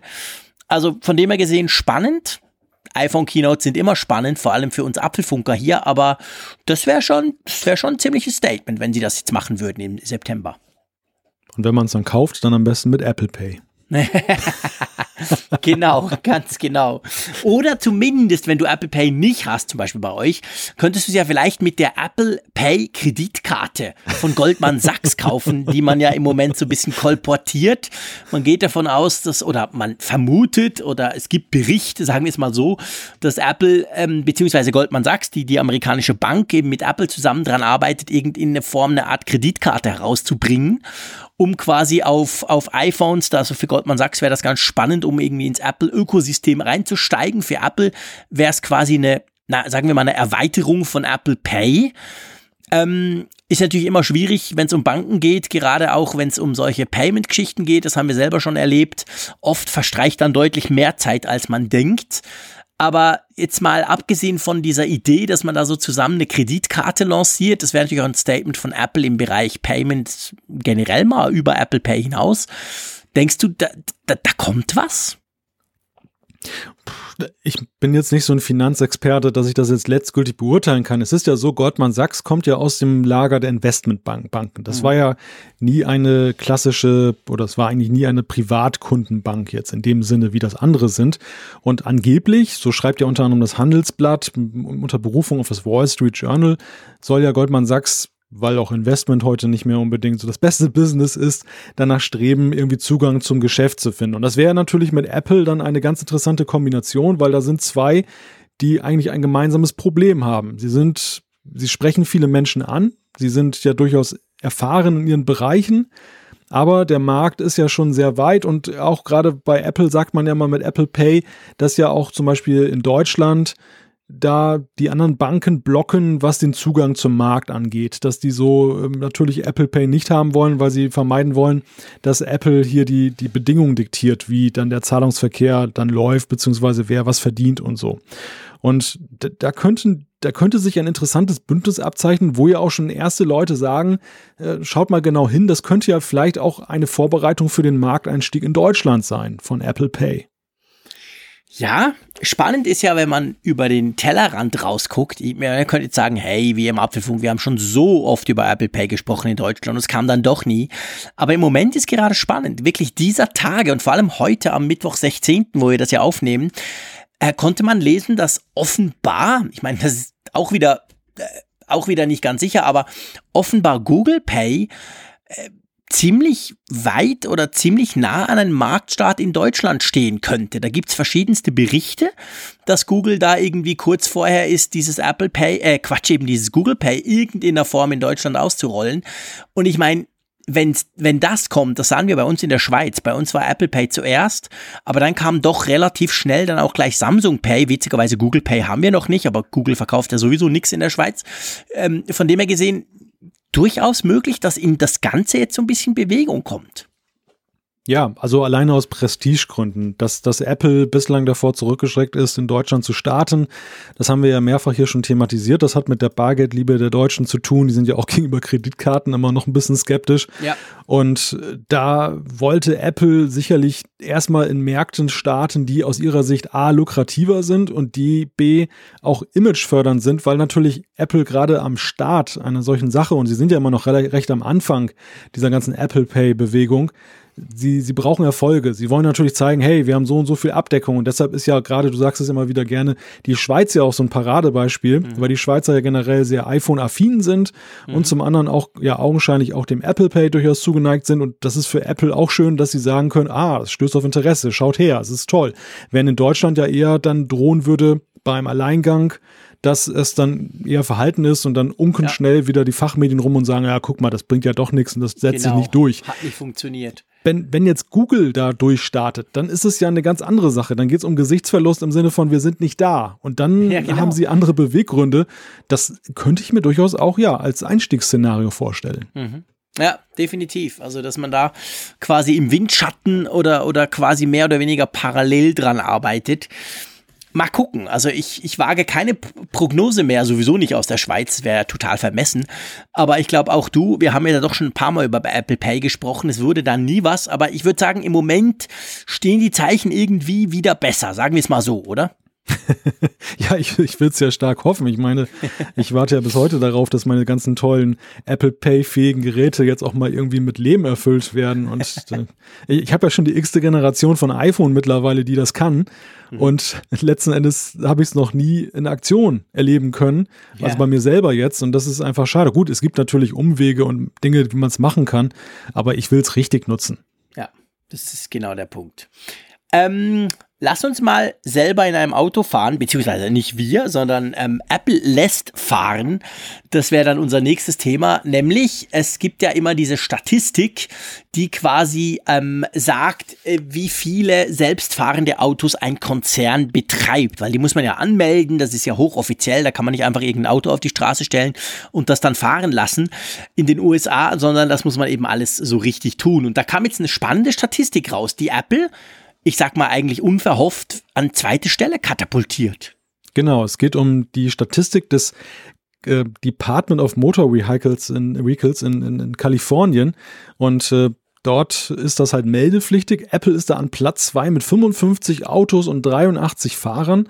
Und das Witzige ist, der Erstplatzierte, das ist General Motors mit ähm, 104 Autos und 407 Fahrern, also ungleich mehr, aber trotzdem ist es eben nicht Google oder Tesla oder sonst jemand, den man da vermutet. Apple ist tatsächlich unter den klassischen IT-Konzernen derjenige, der da weit vorne ist. Genau, also fairerweise muss man sagen, die Nummer drei ist dann Google, also Waymo. Das ist ja das selbstfahrende Auto-Company, die, die Google gehört. Die sind dann auch und dann kommt irgendwann Tesla etc. Aber ja, wirklich spannend. Vor allem interessant ist ja, dass von den meisten anderen, ich meine General Motors vielleicht ein bisschen weniger bei uns in Europa, aber von den meisten anderen hat man schon gehört und weiß, ja, die machen da Tests etc. pp. Und von Apple hört man zumindest von Apple selber ja seit einiger Zeit nichts mehr. Es gab ja mal eine Zeit vor ich würde mal sagen, eineinhalb, zwei, ja, vor ungefähr eineinhalb Jahren, wo wir sehr viel über, über potenzielle selbstfahrende Autos, über das iCar etc. von Apple gesprochen haben. Das wurde dann alles beerdigt, auch offiziell von Apple. Das wurde alles aufgelöst, verschwand irgendwie. Ja, und jetzt stellt man fest, hey Mensch, Apple hat doch einige Fahrzeuge, die da rumfahren. Ähm, das sind aber keine Apple Cars, gell? Also es hat eigentlich nichts mit dieser Ursprungsidee, die da rumgegeistert ist, dass wir irgendwann mal von Apple ein Auto kaufen können, zu tun. Genau. Ja, ich, ich meine, das sind, glaube ich, Lexus-Fahrzeuge, die sie da einsetzen, oder? Ja, ich glaube, ja, ich glaube, es sind Lexus und, und andere, zum Teil auch elektrisch, glaube ich, betriebene Fahrzeuge, aber eben, das hat, die kommen natürlich nicht von Apple, das ist, das sind wirklich, das sind irgendwelche Autos, die man da umgebaut hat. Was hast du das Gefühl, warum macht das Apple? Ja, das ist ja die große Frage. Also bei allen anderen ist ja klar, dass sie dann doch eher in die Richtung gehen, entweder, dass sie ein vollständiges Fahrzeug, also bei GM kann man, glaube ich, davon ausgehen und bei Tesla, dass es ihnen dann definitiv um das ganze Fahrzeug geht. Bei anderen, die da in der Liste so an Namen sind, kann man davon ausgehen, dass es vielleicht um das Betriebssystem oder um die Software geht, die dann als Zulieferer sozusagen anderen Herstellern dienen könnte. Bei Apple, die lassen sich dann nicht in die Karten gucken ich glaube, man kann recht sicher sagen, es geht, du hast es ja gerade schon auch erwähnt, nicht um darum, dass Apple tatsächlich irgendwann nochmal das Apple Car präsentieren wird. Die, die neueste These ist, und die habe ich mit einigem Interesse gelesen, dass vermutet wird, sie könnten es auch ganz einfach gar nicht mal für irgendein Produkt gebrauchen wollen, also für ein Autoprodukt, was jetzt irgendwie beim Nutzer landet, sondern ganz einfach, dass sie autonom fahrende Fahrzeuge für ihren Kartendienst einsetzen wollen, um dann sozusagen wie mit Drohnen dann den zu verbessern, dass dann die Autos durch die Gegend fahren und kartografieren alles Mögliche und sammeln Daten, die Apple dann einarbeiten kann. Ja, das wäre natürlich auch eine Möglichkeit. Genau in dem Bereich hat man ja eben auch von, du hast es angesprochen, von den Drohnen gesprochen. Also Apple will Drohnen rumfliegen lassen, die quasi Apple Maps oder Apple Karten verbessern sollen in Zukunft. Ähm, ja, vielleicht ist es tatsächlich das. Also vielleicht geht es gar nicht in die Richtung, dass Apple da Know-how und Daten sammeln möchte in Bezug auf, wir haben ja auch in, schon eine Weile her, aber wir haben früher auch diskutiert, vielleicht will Apple so ein In-Car-Computersystem irgendwie machen oder irgendwelche schlauen, quasi intelligenten ähm, Sachen, die, die sie anbieten könnten für Autohersteller, aber das hat sich eigentlich ziemlich klar inzwischen auch zerschlagen. Da hat auch Apple selber gesagt, hm, im Moment ist nichts geplant. Vielleicht ist es tatsächlich einfach das. Wobei ich mich da natürlich schon frage, also ich stelle mir so ein selbstfahrendes Auto natürlich schon auch recht komplex vor, das weiß man ja auch. Also eigentlich wäre es doch billiger, die würden ein paar Smarts nehmen und rumfahren und würden das machen wie Google mit ihren Kartenautos, oder?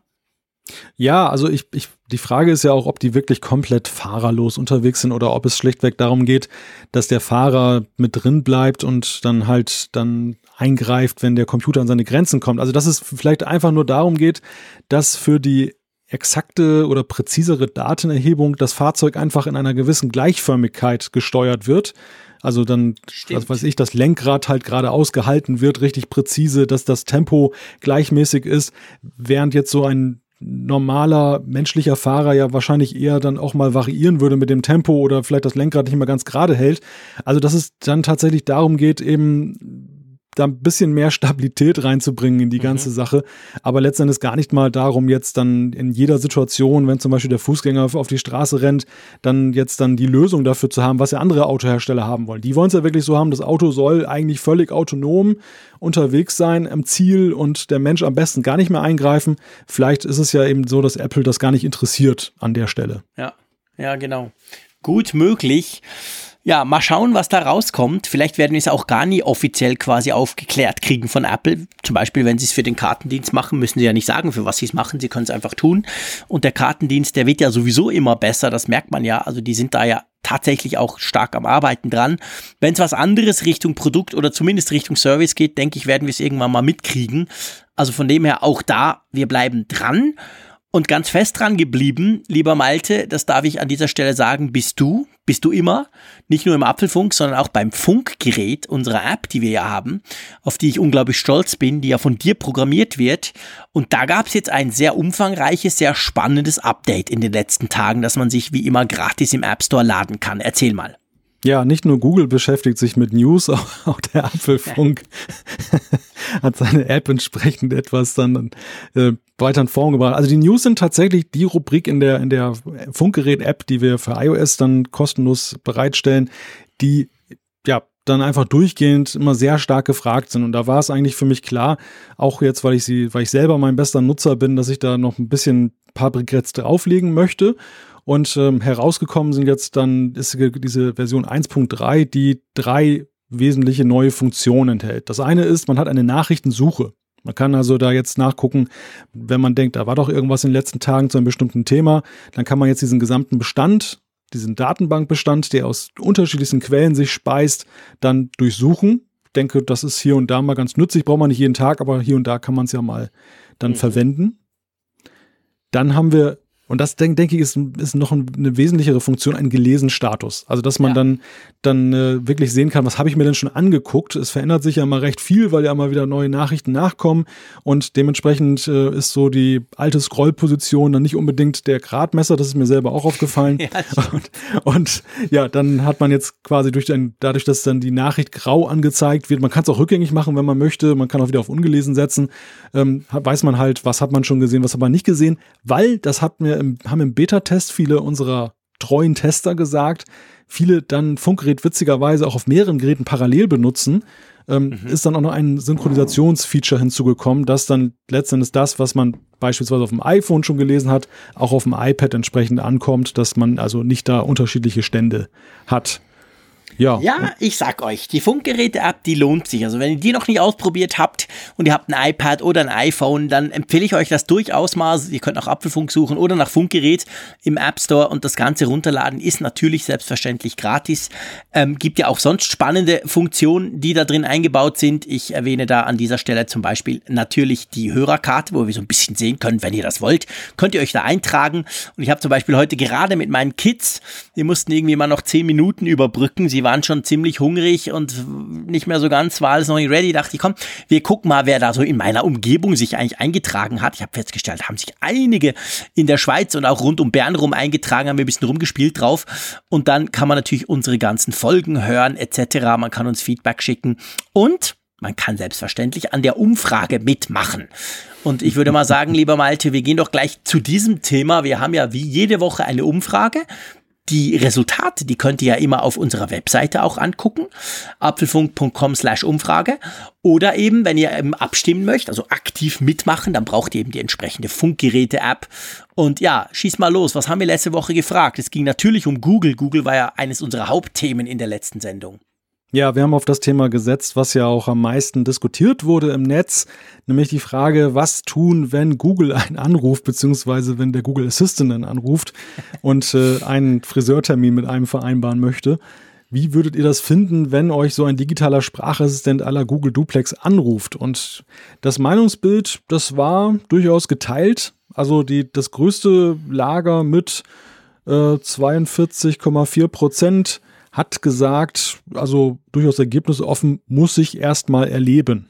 Ja, finde ich aber spannend. Ich meine, ich finde das spannend einfach, weil quasi, ähm, weil es halt zeigt, da heißt es nicht einfach, nö, also will ich nicht sowas Blödes oder so, sondern ja, will ich mal testen. Also müsste man zuerst wirklich mal testen. Finde ich, ist eine sehr berechtigte Frage, zeigt aber, dass doch durchaus die, die mitgemacht haben, ich sag mal, gewissermaßen auch ein bisschen offen sind, dass sie das gerne auch mal ausprobieren würden. Das zeigt ja auch so ein bisschen die Faszination, das haben wir selber gemerkt. Wir haben lange über dieses Feature gesprochen, weil es einfach irgend auf der einen Seite auch was Faszinierendes hat, aber dann natürlich auch die, die quasi andere Seite fast gleich groß mit 40 Prozent, die gesagt haben, ja, ich spreche eigentlich lieber mit Menschen. Und ich meine, seien wir ehrlich, also ich weiß nicht, ich finde, grundsätzlich gilt das ja für alle, oder? Also sage ich, muss ich ehrlich gesagt auch sagen. Also wenn ich auswählen kann, will ich mit einem Computer sprechen. Ihr wisst, wie gerne ich mich mit Siri unterhalte. Oder mit einem Menschen, da ist die Frage natürlich auch immer klar. Also von dem her kann ich das extrem gut nachvollziehen, oder? ja, grundsätzlich ja, wobei ich weiß gar nicht, ich suche das hier gerade parallel. Irgendjemand hat uns auch geschrieben, dass er oder sie in einer Arztpraxis arbeitet und äh, ja durchaus erfreut wäre, wenn, wenn der Google Assistant statt der Patienten anruft, da dann auch manche dann immer recht ungehalten sein können, wenn ja, sie dann stimmt, nicht gleich stimmt, das bekommen, genau. was, was sie, was sie wollen. Und da wäre dann eine Maschine dann, die äh, rücksichtsvoll ist und nett ist und noch bitte Danke sagt, guten Tag und auf Wiedersehen, doch dann dem vorzuziehen. Was glaube ich aber, ja, nicht das den, den Punkt schwächt, dass man mit Menschen zu tun haben möchte, sondern vielleicht das ja, Einzelne sich vielleicht eher an die eigene Nase mal fassen sollten, wie sie sich benehmen. Ja, das definitiv. Das würde sich wirklich definitiv lohnen, wenn man das, aber vielleicht gerade bei dem Punkt, ich möchte das einwerfen, ich wollte das erst dann, wenn wir zu den Zuschriften kommen, aber das passt jetzt hier gerade so schön. Apropos benehmen, ich muss einfach einmal mehr wieder, bei uns in der Schweiz sagt man es Ranzli-Winde oder man kann einfach sagen, ein großes Kompliment aussprechen für unsere Hörerschaft. Ich meine, wir, wir sind der Apfelfunk, klar. Wir sind ein Apple-Podcast, das weiß jeder. Wir sind ein sehr erfolgreicher Apple-Podcast, uns hören extrem viele Leute zu, was uns riesig freut. Und wir haben in der letzten Sendung, in der Ausgabe 115, eine, eine genau eine Stunde lang über Google gesprochen. Natürlich mit dem Blick auf Apple und was heißt das etc. pp. Aber letztendlich, wir haben sehr viel Zeit mit Google verbracht. Und ich weiß von anderen, ähm, dass wenn sie mal über den Teller so springen, dass dann zum Teil, wenn du Pech hast, wahre Shitstorms losbrechen auf Twitter oder wo auch immer, so im Sinn von, hey, was macht ihr denn? Interessiert mich doch nicht. Und das war überhaupt nicht der Fall. Also das war wirklich gar nicht. Im Gegenteil, wir haben ganz aufmunternde und auch sehr spannende Zuschriften. Ein Hörer hat uns zum Beispiel geschrieben, ähm, alles, was er über Google wissen müsse oder über Android, das erfahre aus dem Apfelfunk, weil er wisse genau, wenn was Wichtiges sei, werden wir das thematisieren. Also das zeigt eigentlich nicht nur die Offenheit, sondern auch letztendlich, selbst wenn vielleicht der ein oder andere von euch einfach Apple-Themen interessant findet. Ist ja auch nichts Schlechtes dran, im Gegenteil, darum hört ihr uns ja. Aber das heißt dann nicht, dass ihr es nicht auch mal aushaltet, wenn wir über Google sprechen und das finde ich einfach fantastisch. Also an der Stelle, wenn wir gerade bei der Nettigkeit sind, lieber Malte, möchte ich da ein großes Kompliment an unsere Hörerschaft machen. Ja, dem kann ich mich nur anschließen. Also das, ich meine, ich, ich selber bin ja nicht das Maße Dinge, aber ich finde halt auch immer, durchaus dann News über den Tellerrand interessant, aber sie müssen halt letzten Endes natürlich ja irgendwo auch noch in einem Maße bleiben, dass ich nicht zu sehr in Details einsteige, die mich dann vielleicht schon gar nicht mehr interessieren. Insofern ist das ein riesiges Kompliment von euch, wenn ihr sagt, dass dann euch das trotzdem interessiert hat, dann scheint wir irgendwie da die Mischung ja einigermaßen hingekriegt zu haben. Ja, das denke ich definitiv auch. Lass uns zur Umfrage der Woche kommen. Und die tut sich mit unserem erst, unserem Anfangs, unserem ersten Thema natürlich beschäftigen. Und zwar stellen wir die Frage an euch. Sollte Apple sich verstärkt auf eigene TV-Serien konzentrieren? Also erinnert euch das Thema am Anfang. Tim Cook, der sagt, ja, wir wollen äh, Content Business interessiert uns und wir zwei, die dann spekulieren drüber, was es da gibt, ob es da eine Art Apple Netflix gibt oder so. Also drum die Frage und was kann man da antworten, Malte? Da kann man sagen, ja, ich freue mich auf Apples Serien. Man kann sagen, nein, Apple sollte sich auf etwas anderes konzentrieren oder ja, weiß ich noch nicht. Genau, also ganz einfach, auch dieses Mal mal gucken, was ihr davon haltet, wenn jetzt Apple da quasi sich im Content-Business engagieren würde. So, dann schlage ich doch vor, wir kommen gleich mal ohne große Zwischenschritte zu unseren Zuschriften. Ich muss noch etwas Kurzes auflösen. Ich habe mich nämlich in der letzten Sendung verquatscht. Ich habe ja von Sonos gesprochen. Ihr wisst, ich liebe Sonos. Wir haben schon ganz viel drüber gesprochen. Und sollte der HomePod jemals nach Deutschland kommen, dann werden wir sicher auch wieder ein bisschen über Sonos auch sprechen. Und da habe ich gesagt, die kommen aus Schweden. Ist natürlich totaler Quatsch, wurden wir auch gleich darauf hingewiesen. Ich weiß gar nicht mehr, ob auf Twitter oder per Mail. Auf jeden Fall, die kommen aus den USA. Spotify kommt aus Schweden, der Streamingdienst. Da habe ich irgendwas durcheinander gebracht, beides mit S. Aber Sonos, die schönen Lautsprecher, die dem Frick so gefallen, die kommen natürlich aus den USA. Vielen Dank auch da. Wir haben es schon oft gesagt, ich bin immer total happy, weil ich weiß, ich kann auch mal irgendeinen Mist erzählen. Es dauert da nicht lange. Und ich werde gleich zurechtgewiesen oder positiv darauf hingewiesen, dass es eben anders ist. Also vielen Dank an der Stelle. Wollen wir mal ins Feedback springen? Ja, wir springen mal ins Feedback. Magst du gleich mal mit dem Michael anfangen? Der hat nämlich, das ist ein äh, persönlicher Freund von mir, darum stelle ich das an die erste Stelle. Der hat mich angesprochen, ganz direkt, auf ein Problem, das er mit seinem iPhone hatte und ist einigermaßen verzweifelt, weil er es nicht gelöst kriegt. Und es ist völlig strange. Und wir haben ja schon oft Dinge auch besprochen, die einem ganz komisch vorkommen, die aber dann manchmal einfach durch die Masse von euch, die dazuhören, kam dann der eine oder andere gesagt, ja, ich hatte das auch schon, ich habe dann das und das gemacht oder so. Drum schlage ich vor, wir bringen das mal. Soll ich das vielleicht bringen, weil ich habe ja drüber ja. gesprochen. Lies doch mal vor. Und zwar, er hat folgendes Problem mit seinem iPhone. Ein iPhone 8 Plus, iOS 11.3.1, also ganz neueste Version drauf, hat aber, wie er das immer macht und wie übrigens ich das auch seit Jahren mache, ein Restore gemacht. Also von seinem alten iPhone 7 einfach rüber ähm, mit per Restore, also quasi ein Backup zurückgespielt, sorry. So, und jetzt hat das Problem, wenn er eine Nummer wählt, ganz normal im iPhone, in, in der, in der Telefon-App, und die fängt mit einer 0 an. Also bei uns zum Beispiel 031 3456, was auch immer. So sind unsere Nummern aufgebaut. Da passiert 10 Sekunden nichts. Einfach, es, es passiert einfach nichts das bleibt quasi weiß, der Screen, und dann äh, kommt das Wählen und dann wählt er dann gleich und dann kann er telefonieren. Wenn er die Nummer abgespeichert hat oder so in diesem internationalen plus 41, 31 irgendwas oder plus 49, egal was, dann geht's. Dann, dann drückt er auf unten aufs Telefonsymbol und zack, die Nummer wird gewählt. Und er war also schon im Apple Store Drum kam er auf mich zu, weil er war jetzt, äh, glaube ich, gestern oder vorgestern war er im Apple Store. Die haben gesagt, puh, keine Ahnung, wissen wir auch nicht. Ja, machen Sie es mal platt halt. Hat er aber auch schon gemacht. Also er hat schon komplett platt gemacht, hat dann aber natürlich wieder das Backup zurückgespielt, damit er die Einstellungen alles hat. Hat auch schon die SIM-Karte gewechselt. Er hat dann sich dann zu seinem Provider gegangen, Swisscom, äh, hat eine neue SIM gekriegt. Ja, genau das gleiche Verhalten ist natürlich ein bisschen nervig. Also komisch. Ist, ist, ist, ist mir selber auch noch nie passiert. Habe ich auch noch nie erlebt. Also ich habe noch nicht mal eine Vermutung, wo, woran es liegen könnte, wie, äh, wo der Zusammenhang ist. Naja, die Vermutung ist natürlich unter Umständen, dass es halt schon irgendwie mit seinem Setup mit irgendwelchen Apps, wobei er ist jetzt nicht wie ich, der 200 Apps hat, er hat relativ wenig Apps drauf. Ich habe ihm dann auch gesagt, du, vielleicht irgendeine App, die es gibt ja seit iOS 10, glaube ich, die Möglichkeit, weißt du, dass Apps quasi Telefonanrufe blockieren können oder anzeigen, dass das ein Werbeanruf ist, ob sowas irgendwie noch zusammenhängt oder ob er irgendwie mal ganz viele Nummern blockiert hat, dass er da zuerst irgendeinen Check machen muss oder so. Aber ja, schon eine komische Sache. Ich dachte, ich bringe das einfach mal auf, weil vielleicht hat der ein oder andere von euch das ja schon gehört und weiß da irgendwas. Und ich meine, wahrscheinlich Ultima Ratio kommt da dann vielleicht nicht drum rum, das Ding mal wirklich neu aufzusetzen, aber ich kann schon verstehen, dass man das nicht unbedingt gerne tut. Je nachdem muss man ja dann wirklich alles wieder neu einstellen. Ähm, ja, darum dachte ich, wir bringen das mal, machen wir auch ab und zu. Wir haben ja nicht immer Lösungen, sondern ähm, manchmal stellen wir auch einfach Fragen an euch, liebe Hörerinnen und Hörer. Genau. Gut, dann geh mal, lass uns doch mal zum 3D-Touch vom Kai gehen. Einverstanden? Ja. Kai schreibt, beim Nachdenken über 3D-Touch habe ich mir überlegt, ob diese Funktion nicht ein Überbleibsel ist. Und zwar ein Überbleibsel aus einer Zeit, als man versucht hat, Touch-ID ins Display zu integrieren. Und weil man jetzt auf Face-ID setzt, hat man nicht mehr, hat man das nicht mehr weiterentwickelt. Interessante These, oder? Das finde ich eine extrem coole These. Also äh, ich, ich meine, ich habe ich hab keine Ahnung, ob so ist oder nicht, aber ja, das würde noch passen. Wir haben ja in der letzten Folge darüber gesprochen, dass eben 3D-Touch sträflich vernachlässigt wird, zum Teil, dass es eben zum Teil auch recht schwierig ist, war glaube ich in der vorletzten Folge irgendwie, und dass das halt so ein bisschen da ist, aber beim iPad nicht und so weiter. Ja, könnte auch sein. Ich meine, wir alle wissen, Face ID wurde nicht an einem Tag entwickelt, da hat Apple sicher jahrelang dran rumgebastelt. Andererseits frage ich mich natürlich, gut, ja, Touch ID ins Display zu integrieren, das war natürlich mal die Idee, weil an und für sich, seien wir ehrlich, hat ja Touch ID oder Face ID eigentlich nichts mit 3D Touch zu tun, oder? Nein, erstmal nicht. Also das, das sind, das sind ja zwei völlig unterschiedliche Technologien.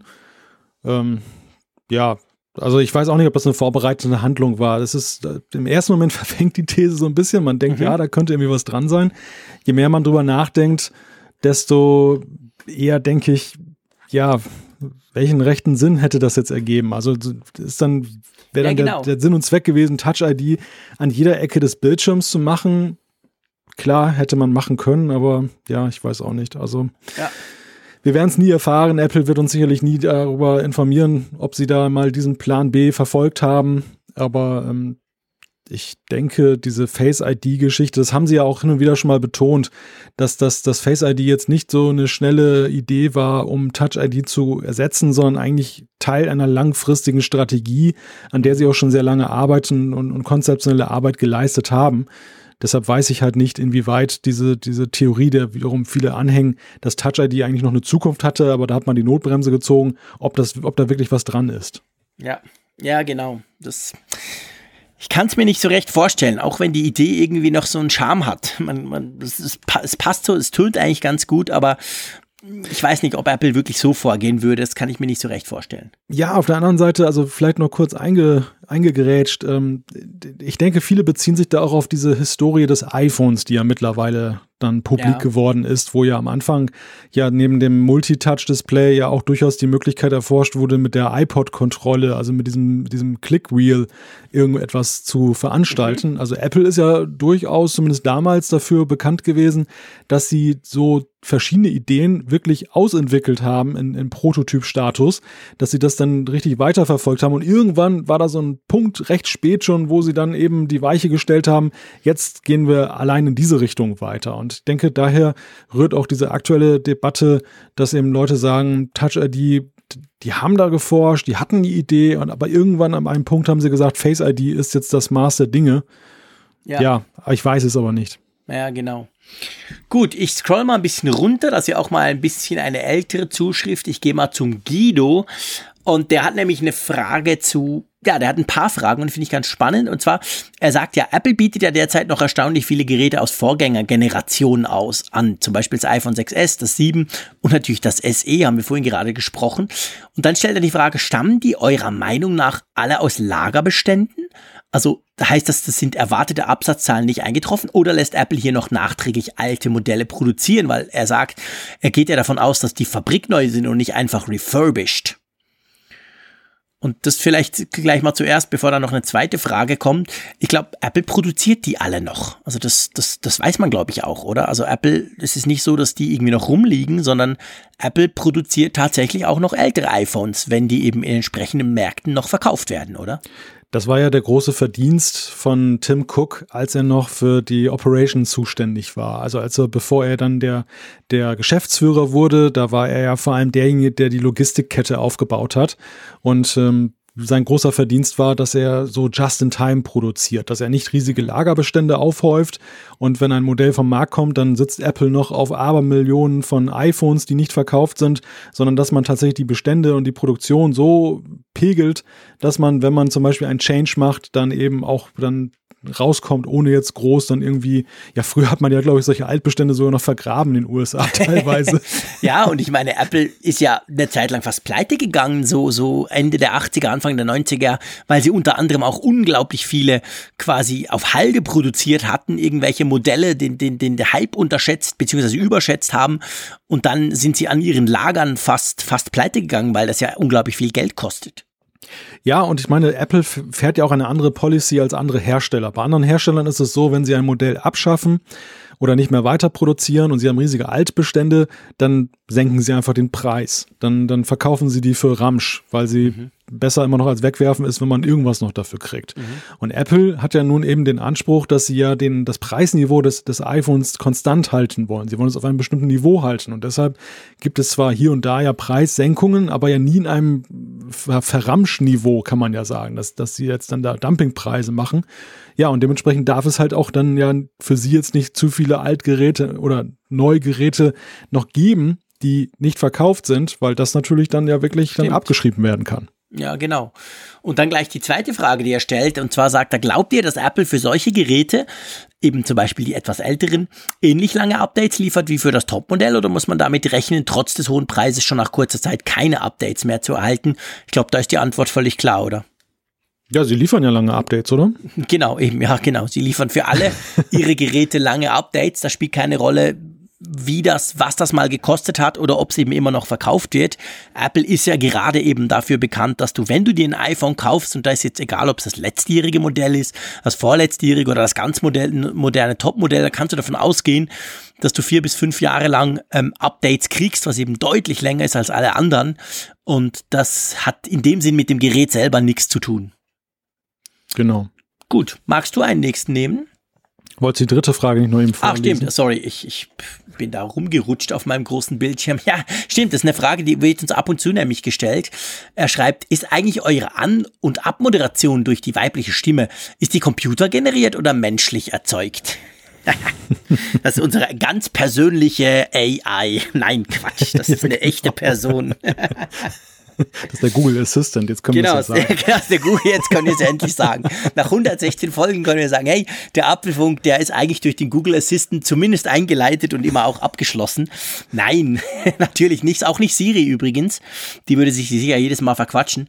Nee, das ist eine echte, eine echte nette Person, die aber in den USA arbeitet, gell? Genau, das, man hört es ja, glaube ich, heraus, dass sie so einen leichten Akzent ja auch dann hatte, eben dadurch, dass sie dann in den USA lebt, aber eben native Deutsch spricht und ja, die engagieren wir halt immer, wenn mal Bedarf ist, dass für den Apfelfunk was gesprochen wird, weil das ja sonst komisch klingen würde, wenn wir selber das dann machen. Und äh, ja, das also sie, sie ist real. Sie, das kann ich sagen. Es ist, eine Witz, ist witzig, dass das werden wir in letzter Zeit immer wieder mal gefragt. Also mhm. augenscheinlich verfängt das auch, was Google und so da rausbringt und die anderen ähm, AI-Stimmen, dass, dass die so realistisch sind, dass man mittlerweile schon alles Mögliche dann in Verdacht hat, dass das irgendwie künstlich erzeugt sein könnte. Aber ja. da können wir sagen, ja, wir gehen davon aus, das ist eine echte Frau. Ja, also wir wissen es, genau. Es ist eine echte Frau, das ist kein Computer. Ähm, genau, aber ich meine, es könnte ja sein, es ist unsere Station Voice sozusagen, so sagt man ja beim Radio, die eben dann solche Sachen einspricht wie Trailer oder Werbungen oder sonst irgendwelche Geschichten.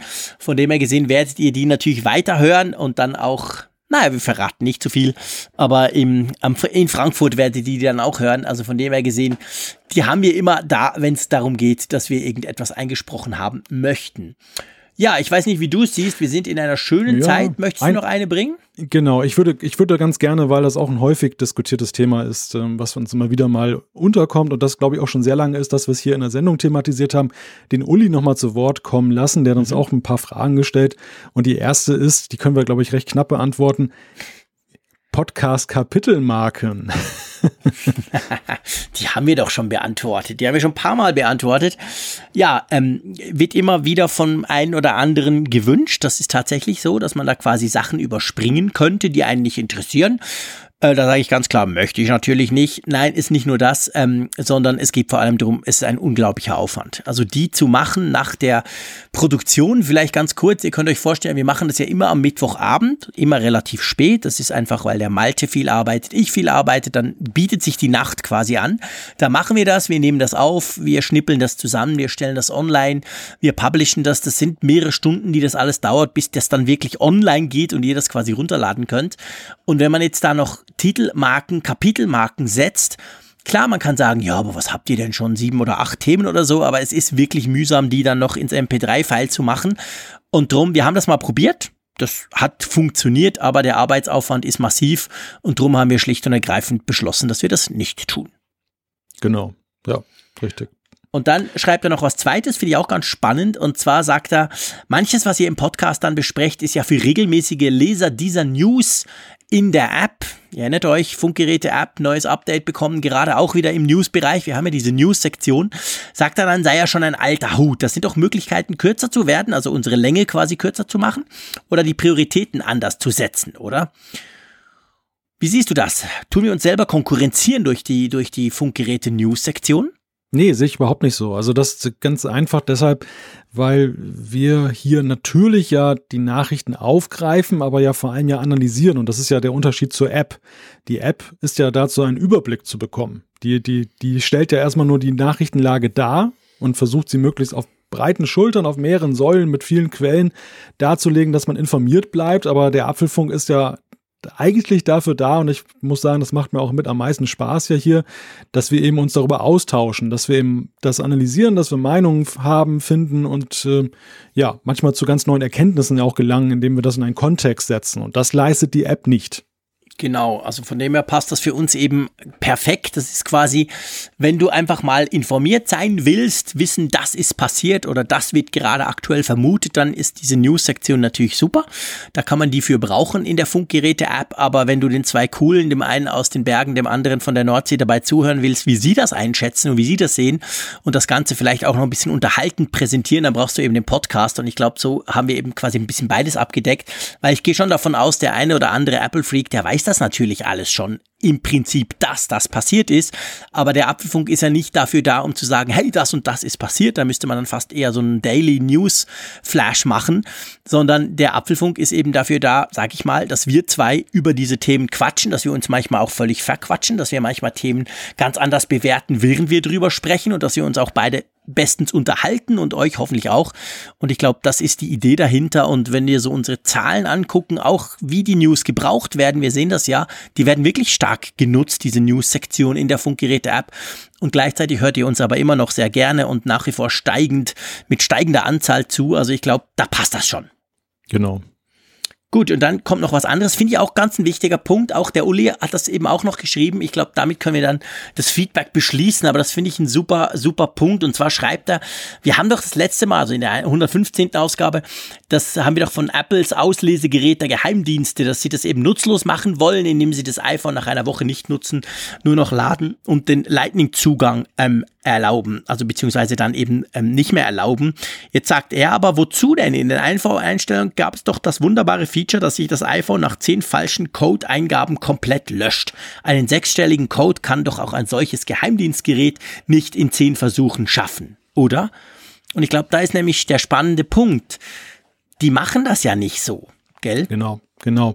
Also die Geräte arbeiten ja gerade anders, denn andernfalls wäre es ja schon so, dass, das hatten wir ja auch thematisiert, dass diese Zeitverzögerung, die eintritt, wenn man mehrfach den Code falsch eingegeben hat, die ist ja sogar, glaube ich, per Default da, die muss man ja. ja gar nicht extra aktivieren, die wird ja auch schon ausgesetzt bei diesen Geräten. Also die haben viel mehr Versuche und haben nicht den, diesen, diesen Zeitabstand.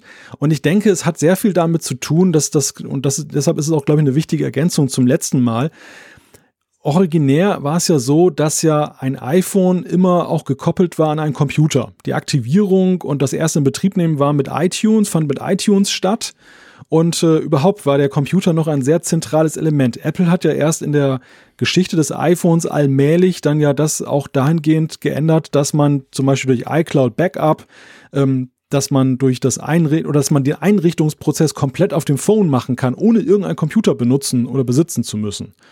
Und ähm, das ist sozusagen ein Relikt aus alten Zeiten, was allerdings auch die Möglichkeit eröffnet, diesen sogenannten DFU-Mode zu nutzen mit dem nämlich dann das Gerät dann ja in so eine Art Werksmodus versetzt werden kann. Da kann man neue Firmware installieren, das ist eigentlich der gute Nutzen, aber augenscheinlich, so liest man, ist es wohl auch das, was diese Geheimdienstgeräte dann, dann eben ausnutzen, dann als Lücke, dass sie irgendwie da reinschlagen und irgendwie das manipulieren dann, was da im Betriebssystem da abläuft, was die Sicherheit herstellt und deshalb eben diese neue Maßnahme in iOS 11.4 dann eben den USB Anschluss darauf zu reduzieren, nur zu laden und damit eben auch diesen DFU-Mode dann eben auszuboten. Ja, das hast du wunderbar erklärt, lieber Malte. Hätte ich nicht besser können, natürlich hätte ich es nicht besser können. Drum ähm, ist das das Schöne, ich lasse dich bei den komplizierten Sachen ran. Die ganz einfachen, die äh, kann ich dann auch. Zum Beispiel diesen Apfelfunk zu beschließen. Nach doch eineinhalb Stunden, finde ich, passt das ganz gut. Ähm, ja, wie immer, vielen herzlichen Dank, liebe Hörerinnen und Hörer, dass ihr so lange durchgehalten habt, dass ihr uns dabei zugehört habt, wie wir uns über Apple-Themen unterhalten. Dir, Malte, vielen Dank für deine wie immer spannenden Erklärungen. Ich freue mich wirklich, dich bald zu sehen und äh, noch viel mehr freue ich mich darauf, dass wir in einer Woche ja schon wieder zusammen quatschen. Von dem her gesehen sage ich Tschüss an die Nordsee und Tschüss aus Bern. Du hast vor allem das Talent, dein Licht unter den Scheffel zu stellen, lieber Jean-Claude. Also so viel Bescheidenheit, das ist wirklich klasse. ich freue mich auch auf nächste Woche und vor allem natürlich auf Frankfurt. Der Countdown läuft. Es sind ja jetzt weniger als zehn Folgen mittlerweile. Wahnsinn. Und dann sehen wir uns zum ersten Mal. Endlich. Alle Folgen im Überblick, Neuigkeiten per Push-Nachricht, Umfragen und die Hörerkarte, dies und mehr in Funkgerät, der App zum Apfelfunk. Kostenlos im App Store.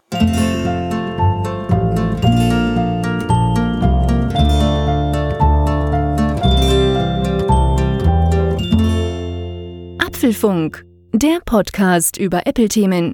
Mehr Infos unter www.apfelfunk.com.